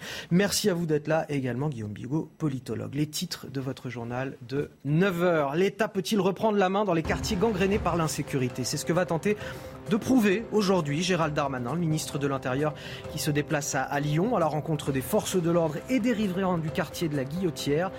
Qu'attendent-ils ces riverains du gouvernement? Nous serons sur place dans un instant avec Marine Sabourin et Sacha Robin. Nos reportages aussi pour voir quelles sont les attentes de ces riverains. Malgré un arrêté du Conseil d'État, le Burkini fait son entrée dans une piscine municipale à, Grenoble cette semaine, soutenue par la mairie écologiste. Éric Piolle, le maire, se défend de ruser avec nos lois fondamentales qu'il assure respecter. L'opposition crie au séparatisme. On en débat ce matin sur ce plateau. Plus de 6% d'inflation en un an. Comment profiter de vos vacances alors que tout coûte plus cher cet été? Le carburant, l'alimentation, les sorties. On est allé enquêter en Vendée, au Sable d'Olonne, et on a compilé toutes vos astuces pour vous en sortir sans dérapage budgétaire. Le reportage est à suivre dans ce journal. Tout d'abord, on commence avec euh, Gérald Darmanin face à la colère des habitants du quartier de la Guillotière à Lyon, dix jours après l'agression de trois policiers. Le ministre de l'Intérieur se rend sur place aujourd'hui. Une rencontre est notamment prévue avec les forces de l'ordre et les riverains. Qu'est-ce qui est prévu au programme de cette rencontre qui est chargée pour Gérald Darmanin? Les détails avec Marine Sabourin et Sacha Robin qui sont sur place pour CNews. On se trouve dans le quartier de la Guillotière, juste devant le casino où se sont fait agresser euh, trois policiers il y a maintenant euh, dix jours. Et comme vous le disiez, Anthony, eh bien, c'est un programme chargé aujourd'hui pour Gérald Darmanin qui est attendu aux alentours euh, de 9h. Il ira d'abord au centre de rétention de Lyon qui se trouve à quelques kilomètres d'ici. Et puis, il ira dans le commissariat du 3 et 6e arrondissement de la ville avant de déjeuner avec les policiers qui ont été agressés le 20 juillet dernier. Enfin, il ira à la préfecture du Rhône avant de se rendre ici à 14h30 dans le quartier de la Guillotière pour échanger avec les habitants euh, du quartier et les commerçants. Gérald Darmanin qui a annoncé un renforcement des effectifs de police, plus 70 policiers et un nouveau centre de rétention qui devrait être créé en 2023 avec 140 places euh, disponibles dans ce quartier de la Guillotière, beaucoup d'habitants témoignent d'une insécurité au quotidien et tout particulièrement euh, les femmes. Nous avons rencontré justement une habitante et une commerçante. Euh, toutes les deux ont déjà subi des harcèlements, des agressions en pleine rue. Le récit est signé Michael Dos Santos. Depuis plus de dix ans, Charlotte et Florence vivent dans le quartier de la Guillotière. Leur constat est le même. Les trafiquants se livrent une guerre à ciel ouvert. Ils se bagarrent tout le temps, quoi. Assez souvent. T'en as une à peu près tous les jours. Il y a deux semaines, j'en ai vu 30-40 euh, sur un seul. Des délinquants parfois très agressifs, peu importe la personne en face, les deux femmes ont été confrontées au danger à plusieurs reprises. Je me suis fait agresser deux fois, dont une fois où on m'a demandé de monter dans, dans la voiture du gars. Donc j'ai eu un petit peu peur. Heureusement, j'ai des copains qui ont des bars et je me suis réfugiée là-bas. Je m'embrouille des fois avec des mecs parce qu'il y a toujours une espèce de tocard qui vient te coller en te disant que t'es bonne ou ce genre de truc. Donc il a menacé de me taper, donc je l'ai humilié devant la place publique. Une peur auquel s'ajoutent des vols. Leurs biens ont également été visités. Je me suis fait cambrioler deux fois en six mois. On s'est fait cambrioler le mois dernier. je n'avais pas d'alarme parce que jusqu'à présent, j'estimais que mon, établissement était une forteresse. Malgré leurs craintes, ces deux femmes refusent de quitter leur quartier. Elles espèrent une solution de la part des pouvoirs publics. Alors, euh, les témoins euh, qu'on a pu interroger tout au long de la semaine, Jeanne Cancard, Marine Sabourin, qui sont allés faire des reportages là-bas depuis, euh, depuis quelques jours, sont plutôt sceptiques quant à l'action du gouvernement. Fatah Idri, est-ce que vous comprenez ce manque d'espoir de la part des habitants en ce qui concerne l'action du gouvernement, mais aussi du maire de la ville? Ah mais je le comprends parfaitement, parce que c'est pas la première fois que Gérald Darmanin se rend sur euh, une ville où il y a des problèmes de délinquance. On le voit fréquemment. Alors ça c'est le côté positif, il va sur le terrain, mais on a l'impression qu'il vient un petit peu essayer d'éteindre des incendies qui se rallumeront tout de suite après son départ. Euh, en vérité. Et si c'était que la guillotière non, il y a pas justement, il n'y a pas que ce quartier. C'est partout en France qu'on a des guillotières. Euh, et on voit bien, aujourd'hui, il vient annoncer des effectifs de police euh, qu'il avait annoncé déjà en 2020, parce que euh, en 2020, il avait annoncé plus de 300 agents de police sur euh, sur sur la de, police supplémentaires sur la ville qui ne sont pas arrivés. Il y en a eu beaucoup moins. La problématique aujourd'hui, ce n'est pas que ajouter des policiers, c'est qu'on a un problème de réponse pénale. Et les juges les subissent eux-mêmes. Quand vous n'avez pas assez de places de prison, si les policiers arrêtent essayent et veulent sanctionner, qu'il y a euh, un jugement, s'il n'y a pas les places de prison qui sont euh, construites en parallèle, comment voulez-vous qu'on arrête cet engrenage infernal de la délinquance? Guillaume Bigot, ça rejoint un petit peu ce que vous nous avez déjà dit tout à l'heure. C'est effectivement la, question de la réponse pénale et la justice en France. Et d'une approche, disons, globale, systémique, euh, de penser le problème dans son intégralité, de se donner les moyens de résoudre les problèmes dans leur intégralité et de ne pas faire du cas par cas ou de l'impressionnisme ou du volontarisme de saut de puce, allez, je renvoie une personne, euh, etc. Bon, moi je pense que Darmanin, il ne peut pas faire autrement que d'y aller, c'est normal, ça fait partie de son job, etc. De temps en temps, je me dis, mais quand même, cet homme a un estomac euh, très solide, puisqu'il faut vraiment avaler des couleuvres en général dans la politique, mais là, c'est des, des, terrariums entrés entiers qu'il avale. Et le nombre de fois où il dit euh, je condamne, le nombre de tweets qu'il répète, le nombre de déplacements qu'il fait, toujours en vain, toujours pour... C'était terrible. Alors, moi, je pense que M. Darmanin a beaucoup d'ambition pour expliquer sa position là dans le gouvernement comme ça, et je pense que c'est très bien d'avoir de l'ambition. M. Darmanin a indiscutablement du talent, c'est un homme extrêmement intelligent, c'est un homme rusé, il n'y a aucun problème avec ça. Et on pourrait peut-être se dire, bon, bah, il est là peut-être pour limiter la casse finalement. Euh, mais je crois qu'il a, en fait, en grattant, il y a quelque chose de politiquement qui est très gênant, c'est qu'il a une place dans le dispositif. La place qu'il a dans le dispositif, c'est de faire un écran de fumée, c'est de faire croire qu'il y a une volonté en la manifestant comme ça, avec des déclarations très martiales, euh, il sort tel un diable de sa boîte, il dit vous allez voir ce que vous allez voir, et en fait, on ne voit rien. Et je vous assure que c'est, mais c'est pas un problème de, pardon Guillaume, c'est pas enfin, un problème de volonté. Je ne peux pas croire que nos gouvernants, d'abord parce que ça n'est pas leur, leur intérêt, euh, se satisfont de ces situations. Évidemment, ils perdent non, mais je ne peux pas croire que ça leur fasse plaisir. Ils perdent des électeurs à chaque fois, même en termes cyniques, ça n'a strictement aucun intérêt pour eux, euh, ce genre de choses. Elisabeth, ils gagnent les élections encore. Pardon il les gagne dans des conditions, on ne va pas revenir là-dessus, mais pardonnez-moi, j'ai beaucoup de mal à croire que ça leur fait plaisir. Je pense que plus qu'un manque de volonté, c'est un manque de courage. Parce que euh, euh, affronter réellement ce genre de choses, et d'ailleurs, ça n'est pas un hasard s'il y a assez peu de gouvernements démocratiques euh, qui y parviennent, ça suppose de s'asseoir sur les condamnations du monde, de Libération, de France Inter, qui poseront des cris d'orfraie, parce que ça suppose de prendre des mesures effectivement très dur. Un, en termes de réponse pénale, de prison, euh, d'action de, la police, c'est-à-dire arrêter de brider l'action de la police et de considérer qu'un policier est coupable dès qu'il fait usage de la force. Le policier est le seul à avoir le droit de faire l'usage de la force. Donc quand il fait usage de la force, il doit y avoir une présomption de droit. Après, Peut-être que l'enquête va montrer qu'il a outrepassé ce droit et auquel cas il doit être sanctionné. Aujourd'hui, c'est l'inverse qui se passe. Quand un policier fait usage de la force, on considère d'emblée qu'il est coupable. Donc, il faut inverser évidemment la chose. Ça suppose d'affronter, si vous voulez, une espèce de petite coterie médiatico-politique, euh, si vous voulez, de gens qui vont vous expliquer que tout ça est vraiment dégoûtant, plus la question euh, migratoire. Et je pense que ces gens-là, si vous voulez, au bout du compte, euh, ça les chagrine beaucoup de se faire engueuler par France Inter. Et moi, ce qui me chagrine, c'est que ça les chagrine. Parce qu'à un moment, il faut assumer d'être traité de tous les noms. C'est tout. si vous êtes juste une chose, est-ce qu'on jette de l'argent par les fenêtres quand on envoie des renforts là-bas? Je, voudrais juste simplement vous prendre l'interview de Gérald Darmanin au, journal Le Progrès juste avant sa venue, qui explique on a créé une brigade spécialisée rien que pour le quartier, composée de 31 policiers qui ont procédé depuis le 1er janvier à 704 interpellations. C'est un record. Ils rétablissent l'ordre républicain, même s'il y a encore beaucoup à faire. Et ensuite, il dit. Qu'est-ce qui se passe après les 704 interpellations? Attendez, je vais faire un effort tout particulier pour la métropole lyonnaise et je vais mettre une deuxième compagnie de CRS à demeure à Lyon, c'est-à-dire 70 policiers supplémentaires. C'est pas rien.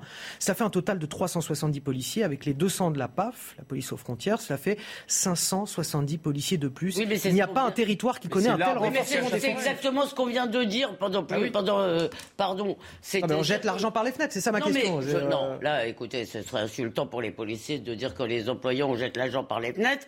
Euh, la question est de savoir quel pouvoir ils ont. La question est surtout de savoir, vous l'avez dit tous les deux, euh, qu'est-ce qui se passe derrière. les policiers passent leur temps à arrêter des gens, à interpeller. Ils ressortent.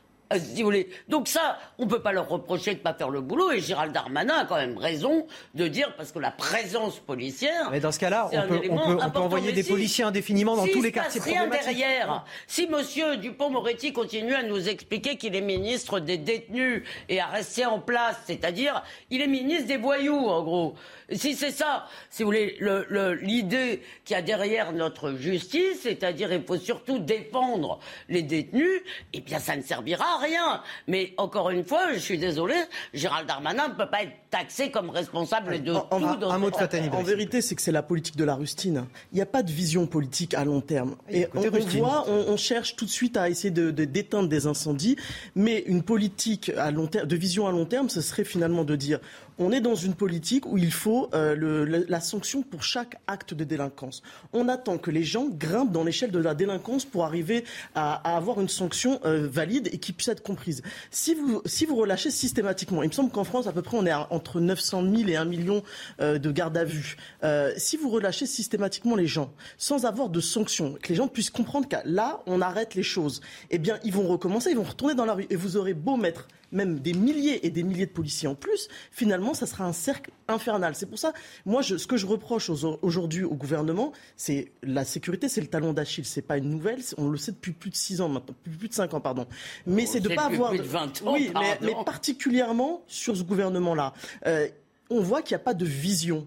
Et il faudrait un plan hors sec de la justice quand on sait aujourd'hui que vous la, plupart des peines jusqu'à deux ans sont aménageables, euh, il y a aussi la compréhension de ce qu'est la délinquance pour les plus jeunes, parce qu'on voit aussi la délinquance concerne beaucoup aujourd'hui les mineurs, pour comprendre qu'il faut, là c'est stop, il faut s'arrêter. Et malheureusement, dans l'esprit de beaucoup de jeunes, cette, euh, eh bien, c'est, on peut aller encore plus loin, on peut aller encore plus loin, et d'ailleurs de moins jeunes aussi. Et c'est ce qui crée, après, ces problématiques sur les différents quartiers de France. La polémique qui se poursuit autour du burkini dans les piscines municipales de Grenoble. Malgré l'interdiction prononcée par le Conseil d'État le 21 juin dernier, ce jeudi matin, des femmes en maillot intégral ont pu se baigner dans une piscine du centre-ville. Le personnel de l'établissement a, reçu des consignes de la mairie en ce sens. Les vêtements ont été autorisés malgré leur longueur car le tissu de bain était suffisamment près du corps. Toutes les explications, c'est avec Marie Conan. Elles étaient voilées de la tête aux pieds. Pourtant, malgré leur maillot intégral, un petit groupe de femmes a été autorisé à se baigner dans cette piscine municipale du centre de Grenoble. Une opération Burkini qui a fait bondir l'opposition. Nous avons un maire qui a été condamné par le tribunal administratif, dont la décision a été retoquée par le Conseil d'État. Et donc, il y a eu deux étapes judiciaires importantes qui lui euh, induisent de cesser ces provocations et de cesser ce séparatisme et qui poursuit d'une façon directe ou indirecte en, l'autorisant. L'élu a d'ores et déjà saisi le procureur de la République, car cet acte contrevient selon lui à l'arrêt du Conseil d'État du 21 juin. Il interdisait le burkini dans les piscines municipales. Mais le maire de la ville a, lui, de cet arrêt, une toute autre interprétation que son opposant. Sur le fond, le, Conseil d'État euh, a rappelé euh, que le burkini ne pouvait pas être interdit euh, pour des raisons de laïcité. Il a confirmé qu'on pouvait faire des dérogations et il a considéré que la dérogation, non pas des maillots couvrants, mais juste des jupettes, comme on interdisait les shorts, avoir une jupette, c'était dérogatoire et que donc cette dérogation était excessive. Sur les sept femmes qui s'étaient présentées voilées à la piscine municipale, deux ont été refoulées car leur burkini comportait une jupe. Les autres, dont le maillon intégral était près du corps, ont été autorisés à se baigner. Faten Idri, est-ce que c'est une euh, provocation supplémentaire d'Éric Piolle ou est-ce que finalement euh, il joue avec euh, la loi fondamentale, les arrêtés prononcés par le Conseil d'État et que bah, c'est de bonne guerre finalement, il joue avec les règles mais il respecte la règle? Nous sommes dans une société où il y a des problématiques économiques, des problèmes de sécurité et les hommes politiques aujourd'hui font le buzz littéralement sur des questions comme celle-ci. Mais qui n'est pas négligeable. Non, non, mais font le buzz parce que aujourd'hui, il a saisi, il y a la, justice qui a été saisie, il, a même, il y a même eu un déféré laïcité qui est une procédure très récente, euh, mais qui permet d'avoir euh, justement une réponse assez rapide, qui a établi les choses. Et qu'est-ce qu'a dit ce déféré liberté euh, Que l'article 10 du règlement de la piscine avait été fait pour justement permettre à un certain nombre de personnes de, de s'habiller en burkini et que donc il y avait un problème d'égalité de traitement.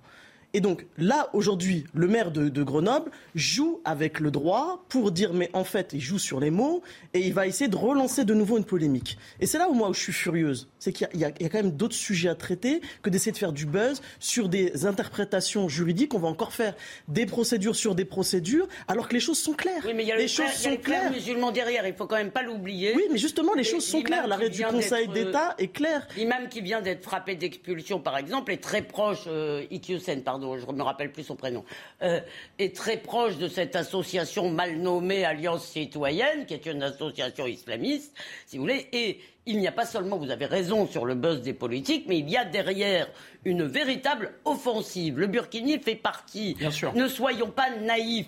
C'est encore une fois pour nous tester. Euh, c'est un test de résistance. C'est exactement ça va dans le sens de ce que vous dites. Hein. Je rajoute juste une couche à ce que vous venez de dire, c'est-à-dire qu'il y a aussi derrière, il n'y a pas que des politiques. Et nous, on va rajouter une ah, couche sur l'actualité, s'il vous plaît. Oui, oui, mais il n'y a pas que des On a Elisa Lukavski qui nous attend simplement pour le rappel de l'actualité, oh, puisqu'il est 9h15 sur CNews et je ne voudrais pas la faire attendre. Rebonjour Elisa, le rappel de l'actualité. Le Sénat a adopté hier le projet de loi d'urgence en soutien au pouvoir d'achat. Ce premier volet du paquet de mesures pour faire face à l'inflation qui a dépassé, pour rappel, la barre des 6% a été amendé. Le gouvernement table sur une adoption définitive d'ici au 7 août. Les incendies en Ardèche et l'homme placé en garde à vue mercredi a avoué avoir provoqué plusieurs départs de feu qui ont ravagé 1200 hectares et mobilisé jusqu'à 600 pompiers. Ce quadragénaire a été mis en examen et placé en détention provisoire pour incendie volontaire, un crime puni d'une peine de 15 ans de réclusion criminelle. Et puis du tennis, c'est le gros coup de Caroline Garcia, la française qui a éliminé la numéro 1 mondiale, la polonaise Iga Świątek, à domicile en quart du finale du tournoi de Varsovie. Une victoire 6-1, 1-6, 6-4. Elle affrontera en demi-finale l'italienne Jasmine Paolini. Caroline Garcia qui vise à Varsovie le huitième titre en simple de sa carrière. Ils ont échappé de peu à la taxe sur les super profits. Alors ils ont consenti hein, un coup de pouce à la pompe pour les automobilistes. Je parle de euh, Leclerc, Total ou encore Casino. Les distributeurs de carburant rivalisent d'annonces en ce moment pour attirer les conducteurs dans leurs stations, d'autant plus ce week-end puisque c'est euh, l'heure du chassé-croisé sur les routes. Est-ce que cet, effort satisfait les Français? Et puis surtout, est-ce qu'il s'agit d'un réel effort pour ces enseignes qui finalement se font quand même un, un bon coup de pub? Notre reportage avec Inès Alicane et Nicolas Vinclair. Face au coût important des carburants, les enseignes donnent un coup de pouce aux usagers, comme Leclerc, qui lance son opération carburant à prix coûtant et ne se fera donc aucune marge sur la vente des carburants. Total propose une remise de 12 centimes par litre de carburant. Elle passera à 20 centimes par litre début septembre. De son côté, Casino propose du carburant à 85 centimes le litre en versant la différence avec le prix réel sous forme de bon d'achat. Une aubaine pour certains automobilistes à la pompe. C'est déjà mieux, hein, on va pas, va pas cracher dessus. Mais bon, si on peut, si peut encore faire plus d'efforts, franchement, ça serait, ça, ça serait un grand plaisir pour nous. C'est une bonne chose que le prix de l'essence euh, diminue. D'autres, en revanche, espèrent un effort supplémentaire. Le prix de, le prix de l'essence au litre est beaucoup trop cher. Je pense qu'ils pourraient faire un effort plus qu'ils le font actuellement. Ne serait-ce que payer leurs impôts, c'est un bon début. Un rabais plus avantageux pour les entreprises que le prélèvement d'une taxe sur les super profits selon les spécialistes. Quand il y a euh, moins de prix, en quelque sorte, il y a plus de volume. C'est une règle très connue. Donc, ce qu'ils pourraient perdre quelque part en, en, chiffre d'affaires, ils vont le récupérer en un deuxième temps, puisqu'il y aura plus de consommateurs en un deuxième temps qui vont plus aller à la pompe et qui vont plus partir en vacances par conséquent. De son côté, le gouvernement a d'ores et déjà annoncé la prolongation de la ristourne de 18 centimes par litre jusqu'au 31 août. Guillaume Bigot, la bonne affaire pour, euh, pour les distributeurs. Là, euh, venez chez nous, venez chez nous, on fait des remises, on fait des, euh, des réductions, puis finalement, ce qu'ils ce qu'ils perdent en argent, ils regagnent en volume et puis ils perdent rien en fait. Et très astucieusement, Elisabeth nous disait que c'était une sorte de, de publicité gratuite parce qu'effectivement, ça a commencé par une, une, tribune, je crois, dans le JDD, puis ensuite ça a rebondi à l'Assemblée, etc. Et finalement, sous vos applaudissements, euh, Total concède euh, des, des, des baisses, des, des, Sur les stations d'autoroute où l'essence est, plus cher. Donc, euh, formidable, fantastique. Non, qu'est-ce qu'on peut dire sur cette affaire? Bah, D'une part, que effectivement, euh, c'est une sorte d'enrichissement sans cause. En tout cas, euh, ils n'y sont absolument pour rien. Ils n'ont pas été plus efficaces ou plus forts que leurs concurrents, pas du tout. Simplement, euh, le, le, le, prix, si vous voulez, euh, du pétrole et notamment du Brent, mais du pétrole en général, passé de 60-80 en moyenne du baril à 110, 120, voilà, du simple au double. Donc effectivement, là, tout de suite, ils ont engrangé énormément de profits en plus. La Grande-Bretagne, qui n'est pas spécialement un pays ultra-capitaliste, effectivement, a déclenché de, des taxes supplémentaires. Dans le cas précis de Total, ce qui est intéressant, c'est quoi? C'est que vous voyez en général, les grandes entreprises, notamment du CAC 40, payent un impôt sur le revenu parce qu'il y a de l'optimisation fiscale, ils sortent en bénéfice à l'extérieur. Et ces entreprises-là ont, ont, une moyenne de taxation qui est de 17%. Les PME, par exemple, c'est 25%. Vous voyez, donc déjà. Mais Total, c'est zéro. Ils ont 3300 euh, station-service en France. C'est une entreprise qui est au cœur, disons, un peu de la, souveraineté française. Le résultat, c'est qu'ils payent zéro. Et en fait, ce petit jeu-là, c'est quand même derrière cette affaire conjoncturelle de l'augmentation des prix, augmentent leurs profits, et donc il faudra les mettre à contribution. Il y a une autre affaire qui est celle de l'optimisation fiscale. Et pendant très longtemps, vous savez, dans le système, il y a deux vaches sacrées. La première vache sacrée, c'est les migrants. Alors, on peut rien faire, c'est les migrants. Et la deuxième vache sacrée, c'est la multinationale. Parce que si on touche quelque chose, elle va déplacer son argent ailleurs, et donc le système se couche. En réalité, euh, ce qu'on peut dire, c'est que l'exemple de McDonald's est très intéressant. Quand on a mis des avocats sur le dos de McDonald's, ils ont payé 1,6 milliard aux contribuables français. Non, mais c'est surtout qu'ils ont besoin, et, parce que vous oubliez. Très rapidement. Donc l'optimisation fiscale, ça Attendez, va euh, Pardon, mais il faut répondre. Hein. Bien sûr. Je vais essayer de faire l'avocat du diable. Allez-y. Euh, je vais essayer de faire l'avocat. C'est pas un diable. Du diable total. Mmh. Ah, je parle pas de vous, mon non, cher non, non, Guillaume. Mais, mais même, même, Total n'est ouais, pas Il faut aussi se, se, réjouir des réussites des entreprises. Non, c'est oui, ça, comme disait que, Bruno. Très, très belle boîte, Total. Non, mais juste sur la question du prix du pétrole, ces gens-là sont sur un marché qui est dépendant du prix des matières premières. Est-ce que si le prix des matières premières baisse, on va pleurer sur le sort de Total en disant oulala, là là, il faut les aider Non. Alors, sur, la, le, sur le, la fiscalité, je suis entièrement d'accord avec vous. Ils vendent en France. Ils ont besoin du marché français, ils ont besoin des consommateurs français. Donc, la vente, même s'ils ne produisent pas en France. Vous voyez qu'ils optimisent quand même. Ils oui, optimisent oui, puisqu'ils ne payent pas d'impôts. Évidemment qu'ils devraient euh, payer des impôts. Euh, euh, maintenant, si vous voulez, on ne va pas leur reprocher de faire des profits quand le prix du pétrole augmente. Il y a aussi un problème véritable de taxes sur l'essence en France. Euh, quand même, je ne sais plus quel est le pourcentage de... 70. 10, je fais un... Colossal, colossal. Oui, et, là, et ça devient C'est là où on voit que les 18 centimes de remise sont une vague, sont, une blague. Ah bah ça c'est l'idéologie du remboursement de la dette. Là, on est, on est ah, content ah, que ça rentre, fasse d'argent, rentre Un mot pour finir, euh, Fatah Nidri, puisque euh, on va partir après sur la, la route des vacances. Oui, non, mais je, je, en tout cas, je trouve que c'est un, un, coup de com et excellent pour, pour malin, Total. Très malin. Euh, Puisqu'en fait, plutôt que de faire de la publicité et de dépenser euh, des centaines de milliers d'euros ou des millions d'euros, en faisant ça, euh, ils, ils, ils, font leur pub et en plus, les Français, bon, forcément, sont, sont satisfaits de trouver de l'essence moins chère. On va pas s'en plaindre vu euh, l'état catastrophique avec l'inflation. On va je vous l'avais promis, euh, prendre la route des vacances, puisque justement le carburant, il en est question euh, quand, on, quand on est sur la route. Et aujourd'hui, c'est une journée noire, on en a bien besoin.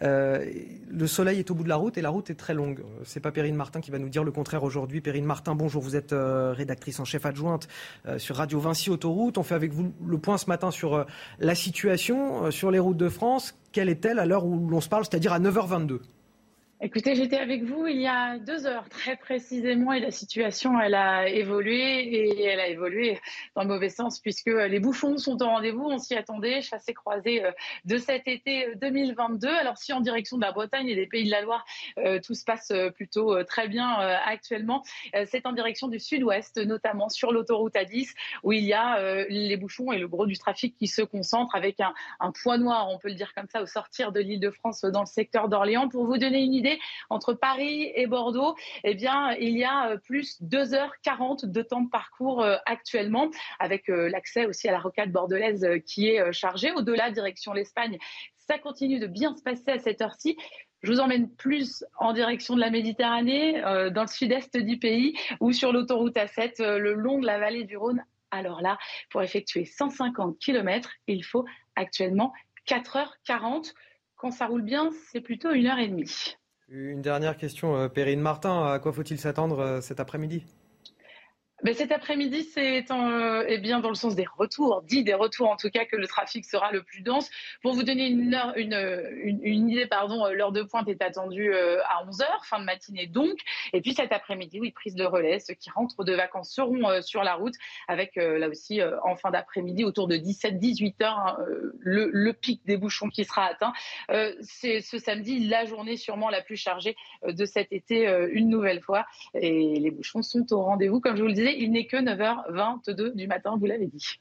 Merci Perrine Martin pour ces points de situation. Donc à, 9h22, Perrine Martin, rédactrice en chef adjointe sur Radio Vinci Autoroute. Elisabeth, vous aviez un, questionnement. Il y a une chose que je ne comprends pas. D'abord, je vous l'avoue, j'ai du mal à comprendre parce qu'on ne gagne pas tellement d'heures de vacances en partant les grands, ces jours-là. Si vous voulez, vous passez euh, quatre fois plus de temps sur la route, vous arrivez plus crevé et dans le fond, euh, vous n'allez pas gagner grand-chose. Mais j'ai surtout beaucoup de mal à comprendre. C'est les locations. C'est souvent les, locations. Excusez-moi, j'allais vous justement y venir. Je n'arrive pas à comprendre. Il y a deux choses. Il y a les locations et il y a le fait que les employeurs euh, se sont habitués à ce que les gens prennent leurs vacances euh, sur des semaines qui commencent le lundi. Mais je ne vois pas l'intérêt, je ne comprends pas pourquoi depuis des années, on n'a pas pensé à cette idée assez simple qui serait de flexibiliser, tout est flexible maintenant, euh, l'offre et la demande, les prix de la SNCF, etc. Ah pourquoi est-ce que depuis des années, il n'y a pas une possibilité, si vous voulez, au lieu que vous ayez deux jours où tout le monde bouge en France ou dans tous les autres pays d'ailleurs, et puis d'ailleurs, la France est traversée. Ne, vous étouffez pas. Par des touristes. Mais je ne comprends pas pourquoi depuis des années on fait le même sujet tous les ans, c'est le même bazar tous les ans, et, on ne se dit pas, il ne faut pas que les locations soient toutes uniformément euh, samedi, Elisabeth, ministère des Transports. C'est ben ça, voilà, le futur gouvernement bah, sur le plateau de CNews. Restez avec nous. Comment profiter de l'été alors que tout coûte plus cher? Vous allez voir, malgré l'inflation, on peut tous garder nos petits plaisirs quand on est en vacances. Quelles sont vos petites astuces euh, pour continuer à, à se faire plaisir sans risquer le dérapage budgétaire? Élément de réponse dans ce reportage au soleil de Vendée, signé Jean-Michel Decaze. Au Sable d'Olonne, cité du vent des globes, la plage, c'est gratuit. La mer, c'est gratuit. Le soleil, gratuit lui aussi. Pour les autres plaisirs, en premier lieu la cuisine. Le truc tient en deux mots, ticket, restaurant. Toute l'année, j'ai stocké des sous sur ma carte ticket restaurant et je l'ai utilisé pendant les vacances. Ça vous permet donc d'aller au restaurant D'aller au restaurant, oui, régulièrement avec mes enfants. Ça fait un petit plus. Cette année, les touristes plébiscitent le Remblai pour leur sortie du soir. J'ai profité des activités euh, gratuites qui sont proposées sur le Remblai, des chanteuses, euh, des, acrobates, euh, des, clowns. Il y a tout, il y a pour tout le monde et tous les âges. Après, on peut donner une petite pièce. c'est ce que c'est des artistes bénévoles qui sont pas rémunérés par la mairie. Et pour ceux qui ne comptent pas, il y en a quelques-uns, sans pour autant être très riches, il y a la bonne vieille méthode. On économise à l'année et vu que c'est une semaine de vacances dans l'année, on se fait plaisir. Sur le marché à la brocante, les commerçants notent que les affaires sont plus difficiles à conclure. Les gens comptent, ils marchandent. Euh, voilà, c'est, un petit peu compliqué. Mais il faut être euh, optimiste. Normalement, on devrait sauver la saison. On négocie et on achète des objets moins coûteux. Entre 5 et 10 euros. Le panier moyen a baissé de 20 à 30 Et beaucoup de monde s'inquiète euh, pour votre euh, gorge. J'ai avalé de travers. J'ai reçu un message aussi. J'ai reçu un je message. remercie euh, tous ceux Prenez soin de vous. Le temps de la pause. Le temps de la pause, on revient. J'espère qu'elle va On revient dans un instant pour le reste de l'actualité. Un nouveau journal à 9h30 dans la matinale week-end. 9h30 sur CNews, Elisabeth Lévy s'inquiétait de mes heures de sommeil, je leur remercie. Mais oui. Guillaume Bigot, toujours sur ce plateau avec nous pour décrypter Nous avons besoin de vous garder en forme. Euh, au moins jusqu'à 10h. Après, Non. je ne réponds plus de rien. Faten Idri, qui est également sur euh, ce plateau. Faten Idri, délégué spécial UDI de la région Île-de-France. Merci d'être avec nous. Et Claire Delorme, euh, notre journaliste météo, qui nous a rejoint. Et vous allez le comprendre dans un instant à travers les titres de l'actualité. Les députés insoumis ont-ils perdu leur bon sens? Alors qu'une loi visant à supprimer les contenus à caractère terroriste sur Internet a été votée cette semaine à l'Assemblée Ils déposent un recours auprès du Conseil constitutionnel. La France insoumise estime que cette loi porte atteinte aux droits de l'homme et à la liberté d'expression. Le timide retour de Napoléon Ier sur la place de l'Hôtel de Ville à Rouen. Après deux ans d'absence pour restauration, sa statue équestre a été replacée là, en catimini, par la mairie socialiste. La mairie qui espérait, il y a quelques mois encore, pouvoir la faire remplacer, la recaser sur une zone un petit peu moins passante. La France a-t-elle un problème avec son histoire? On en débat sur ce plateau. Et puis enfin, la sécheresse qui frappe la quasi-totalité de la France métropolitaine. 93 départements sont placés en état d'alerte. La moitié d'entre eux sont même en situation de crise avec des fortes restrictions d'usage de l'eau. Et c'est justement avec l'air de l'orme qu'on fera le point dans un instant à la fin de ce journal. Allez, les insoumis font-ils euh, preuve d'irresponsabilité à l'Assemblée nationale? Les députés LFI qui ont déposé euh, ce vendredi un recours euh, devant le Conseil constitutionnel contre une loi adoptée cette semaine par le Parlement. Que dit cette loi? Elle vise à, à contraindre les éditeurs et les hébergeurs web à retirer dans l'heure des contenus dits terroriste. Cette loi semble a priori relever du bon sens, manifestement pas pour la France insoumise. Regardez ce que dit Gabriel Catala. Gabriel Catala, c'est la secrétaire générale du groupe parlementaire La France insoumise. La nouvelle loi Avia porte atteinte à la liberté d'expression, doit être censurée, la liberté d'accéder aux services d'Internet et de s'y exprimer, issu de l'article 11 de la Déclaration des droits de l'homme et du citoyen, doit être reconnue comme un principe inhérent à l'identité constitutionnelle de la France. Et pourtant, cette loi, elle vise à s'adapter à un règlement européen qui est en vigueur depuis juin dernier. Que dit ce règlement? Pour tout comprendre, regardez les explications de Michael Dos Santos.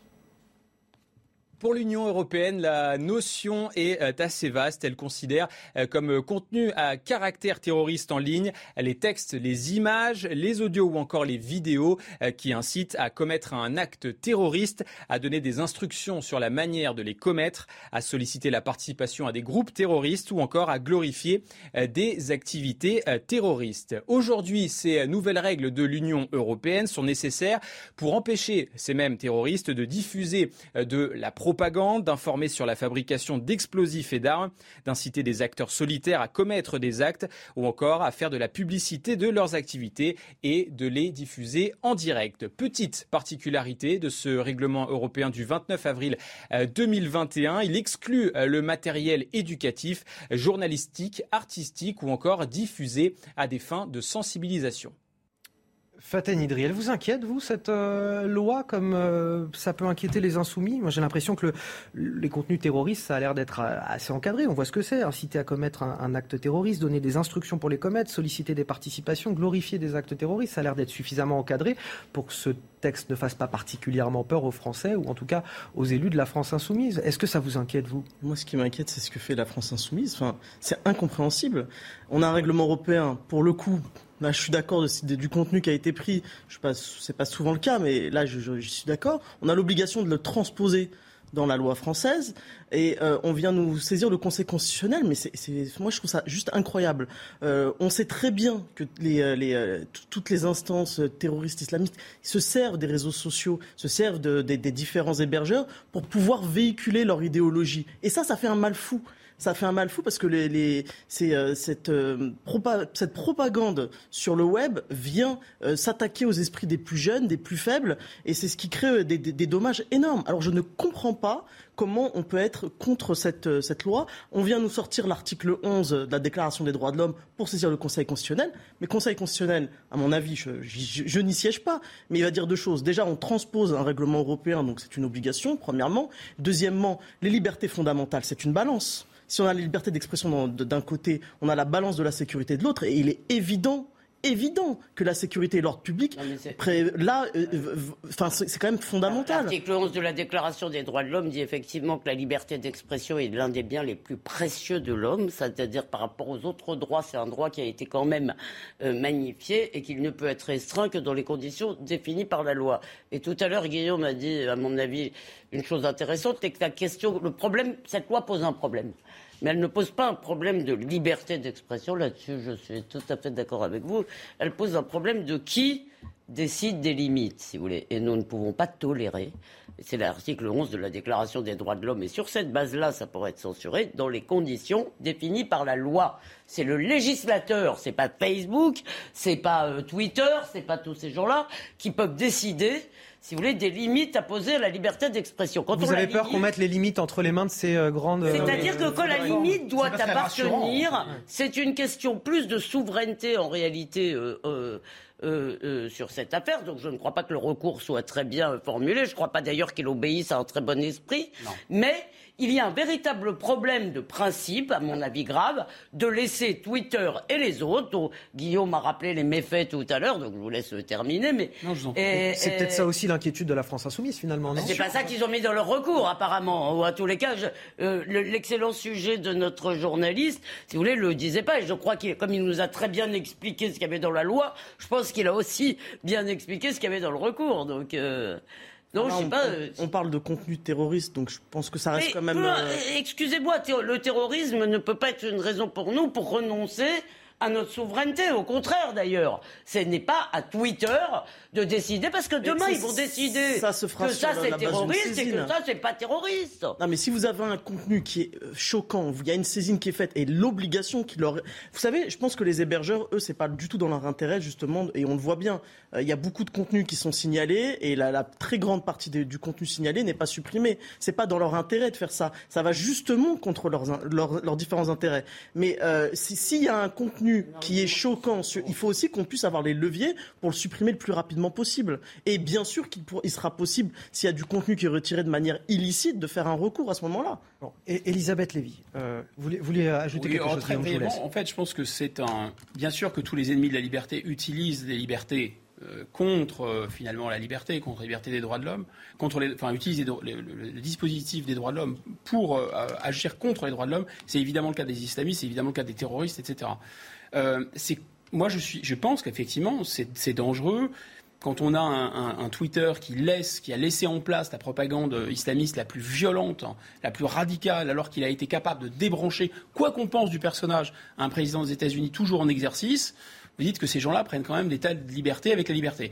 Ensuite, moi, ce qui me paraît très étrange dans cette affaire, c'est qu'en fait, la, France insoumise ne cesse de se réclamer de la Révolution française, de Robespierre, c'est en plein dans l'actualité, etc.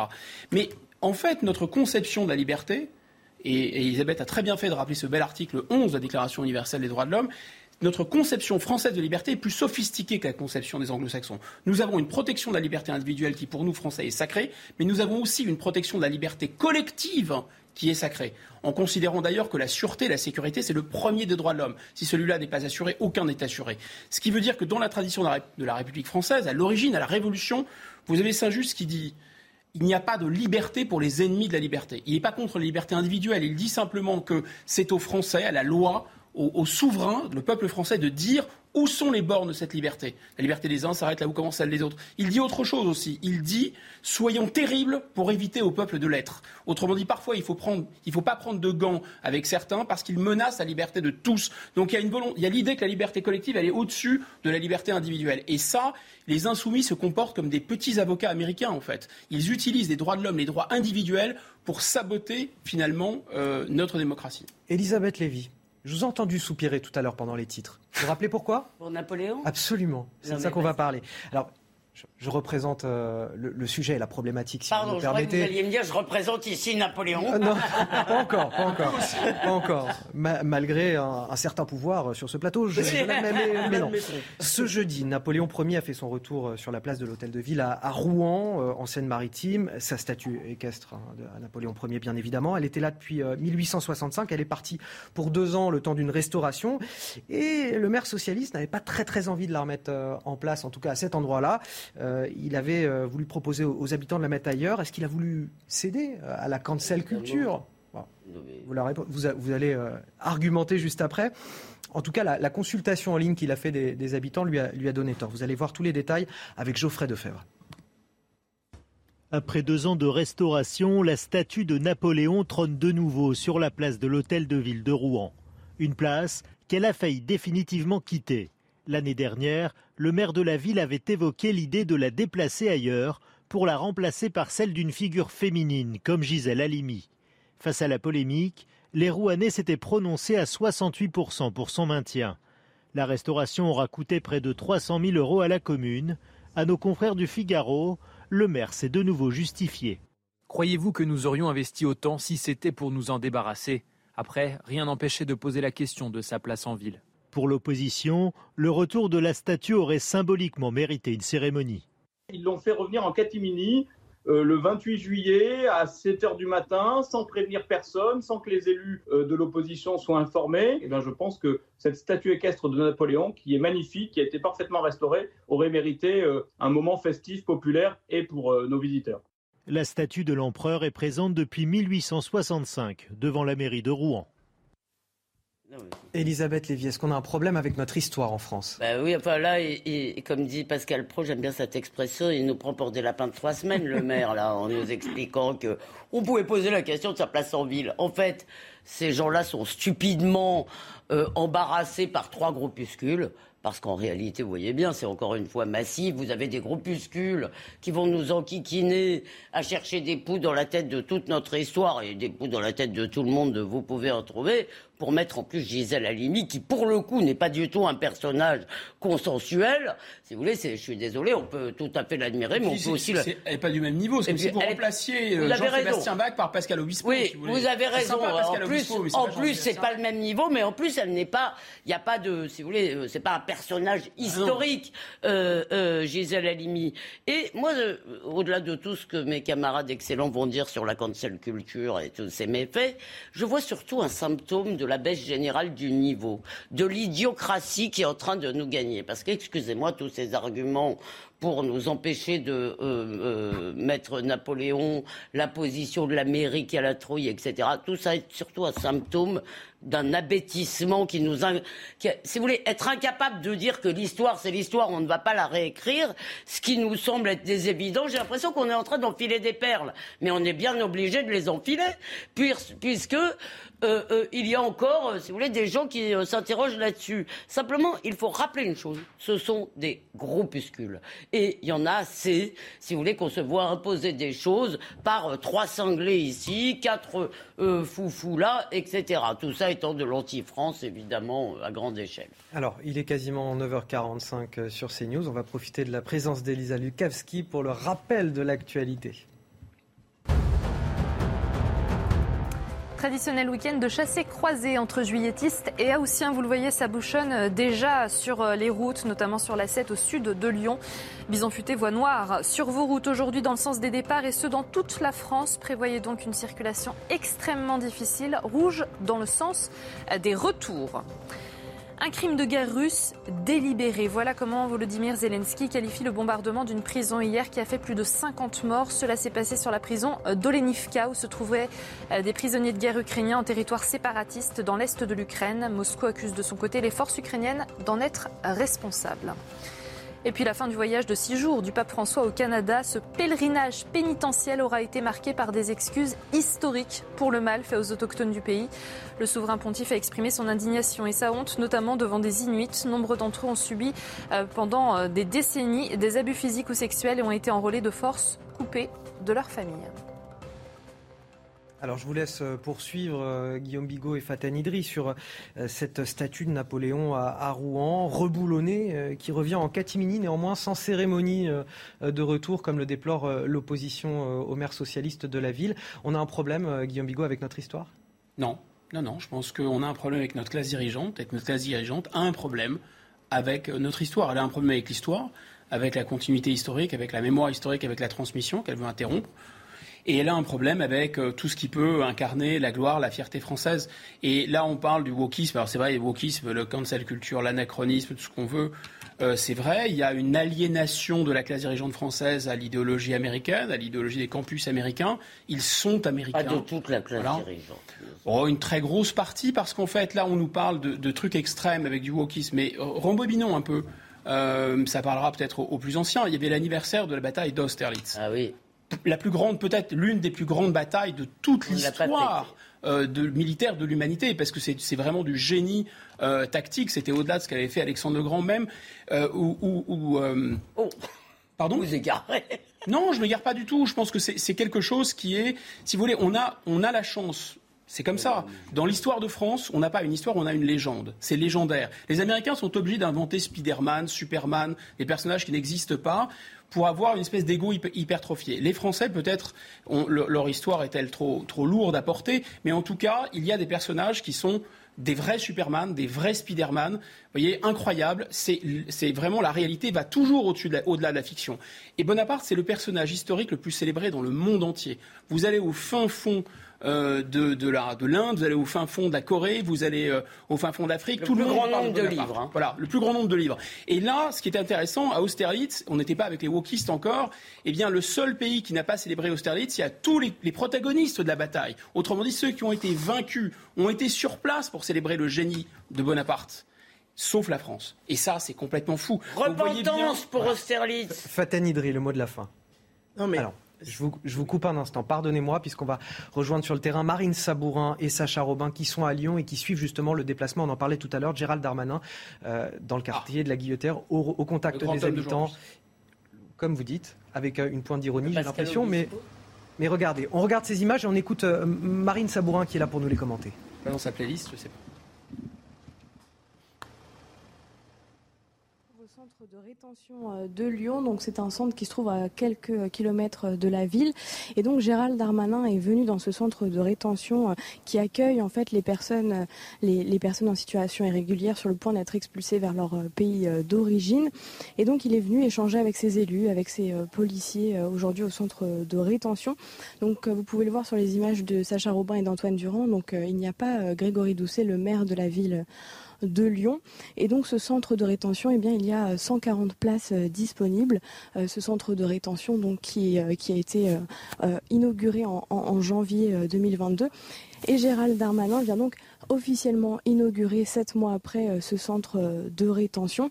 Donc il y a un deuxième centre qui est totalement obsolète, donc qui n'est plus du tout habilité euh, à côté de Lyon, qui va de nouveau l'être en janvier, en janvier 2023. C'est une annonce qui a été faite par Gérald Darmanin et donc on attend tout de suite Gérald Darmanin qui devra arriver dans quelques instants. Alors on va continuer à regarder ces images avec vous, euh, Marine Sabourin, et commenter tout ça euh, en plateau, Fatanidri, justement, puisque j'allais vous donner la parole. On va changer un petit peu de sujet. Il arrive voilà dans ce centre de rétention administrative aujourd'hui, Gérald Darmanin, le ministre de l'Intérieur, qui accole donc cette, euh, problématique des, migrants clandestins ou des gens qui sont en situation illégale sur le territoire français à la question de la sécurité. De fait, hein, en, accolant ces deux déplacements du côté des, des forces de l'ordre qui opèrent dans le quartier de la Guillotière et dans ce centre de rétention administrative, il met sur le même plan ces deux problématiques. Est-ce qu'effectivement, il y a un lien clair à établir entre ces deux questions? Je pense que c'est pour lui une manière de répondre aux critiques euh, justement sur euh, l'inefficacité des différentes procédures de reconduction et que ça peut avoir justement un impact sur la délinquance. Et en allant au CRA de, Lyon, pense qu'il veut faire passer le message qu'il entend cette critique, cette problématique, et qu'il a une volonté d'être euh, bah, euh, d'être objectif sur un certain nombre de, problèmes. Parce qu'effectivement, aujourd'hui, on sait très bien que les OQTF euh, qui sont délivrés sont très peu exécutés et qu'il peut y avoir des, vrais, vrais sujets par rapport à l'insécurité. Guillaume Bigot, vous avez le sentiment effectivement que Gérald Darmanin prend conscience de ces deux questions? De l'insécurité, de la question migratoire, quand il vient là faire ce déplacement dans ce centre de rétention? La conscience est très claire, c'est même ça qu'on peut lui reprocher, parce que s'il n'avait pas, de par ses déclarations ses prises de position, euh, disons un diagnostic juste euh, et de bonnes intentions, euh, parce que quand on lit ses tweets, quand on écoute ses déclarations, etc., enfin, il n'y a rien à retrancher. Il parle, Il parle clair, il est laconique, cet homme a l'air encore une fois très intelligent et il lui fait le bon diagnostic et il propose des bonnes mesures. Le seul petit détail, hein, c'est que quand on l'écoute, qu'on on, le lit, on a, envie de se dire, mais M. Macron devrait le nommer au ministère de l'Intérieur. Ce type a des idées fantastiques. Il fait le diagnostic est très juste, il a l'air d'avoir beaucoup de volonté. Nommons-le euh, à Beauvau et la situation va changer. Et la minute d'après, vous dites, mais attendez, mais en fait, il est déjà à Beauvau. Donc, enfin, pourquoi il dit ça alors qu'il n'en fait pas, mais pas le dixième, pas le millième c'est ça qui est problématique. Je vous remercie d'avoir commenté avec moi ces images en, direct euh, qui nous parviennent grâce à, Marine Sabourin et euh, Sacha Robin. Il est temps pour moi de conclure cette matinale. Claire Delorme, je suis désolé, on voulait parler avec vous de la sécheresse. Il a, Claire, Delorme qui euh, voilà, a, beaucoup travaillé sur la question depuis oh ce matin, qui est passée ce matin avec nous, mais voilà, vous aurez l'occasion de, vous exprimer tout à l'heure sur le, le, plateau de Thierry Cabane, puisque dans quelques instants c'est Midi News avec Thierry Cabane à partir de 10h, le temps d'une petite pause. Restez avec nous sur CNews. On vous retrouve demain matin pour la matinale week-end.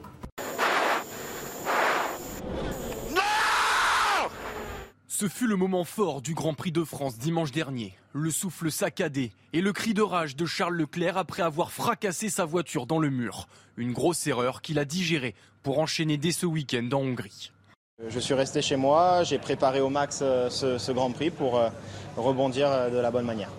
Pour rebondir, Leclerc sait pouvoir compter sur sa Ferrari, celle qui l'a placé en pole position au Paul Ricard, celle qui lui permet de résister aux attaques de son rival Max Verstappen. La Scuderia a aussi connu des soucis de fiabilité, mais le monégasque reste confiant. Bien sûr, on a eu des problèmes euh, moteurs qui nous ont coûté beaucoup de points, mais euh, la performance est là et, euh, donc on est, on est à 100% concentré sur nous-mêmes pour être le plus rapidement un team parfait et gagner le championnat. Pour ça, Leclerc ne peut plus se permettre d'erreur, car Max Verstappen n'en commet aucune. Et avec 63 points d'avance et 10 grands prix à disputer, le champion du monde 2021 a fait le break en tête du championnat. Alors, Leclerc croit-il toujours en ses chances de titre? Ah mais carrément, carrément. Et après peut-être que les gens vont croire que je suis fou, hein, mais euh, maintenant il reste plus qu'à gagner toutes les courses. Ça va pas être facile, mais, euh, mais bon, en tout cas c'est la mentalité qu'il faut avoir parce que sinon je reste à la maison. Moi je, ce qui me motive en Formule 1, c'est gagner, euh, tout simplement. Donc euh, j'y croirai jusqu'à la fin. Pour l'instant, Leclerc a retrouvé le sourire. Le Ring de Budapest semble plus favorable à la Scuderia qu'au Red Bull. Et avec les conseils d'un quadruple champion du monde qui vient d'annoncer sa retraite, Charles Leclerc a les cartes en main pour se relancer.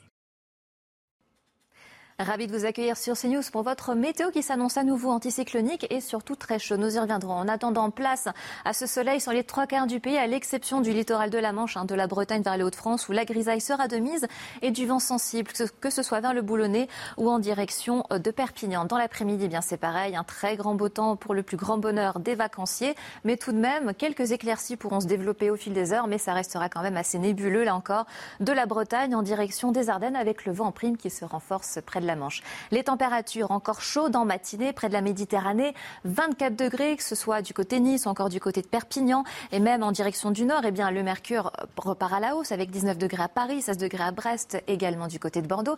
Et la chaleur ne fera que de grimper au fil des heures, puisqu'à nouveau de fortes chaleurs sont à prévoir, là encore près de la Méditerranée. 36 degrés, localement quelques degrés de plus au meilleur de la journée. Ça restera quand même beaucoup plus tempéré euh, près de la Manche, avec 23 degrés du côté de l'île, 24 degrés à Brest, mais tout de même 29 degrés pour la capitale.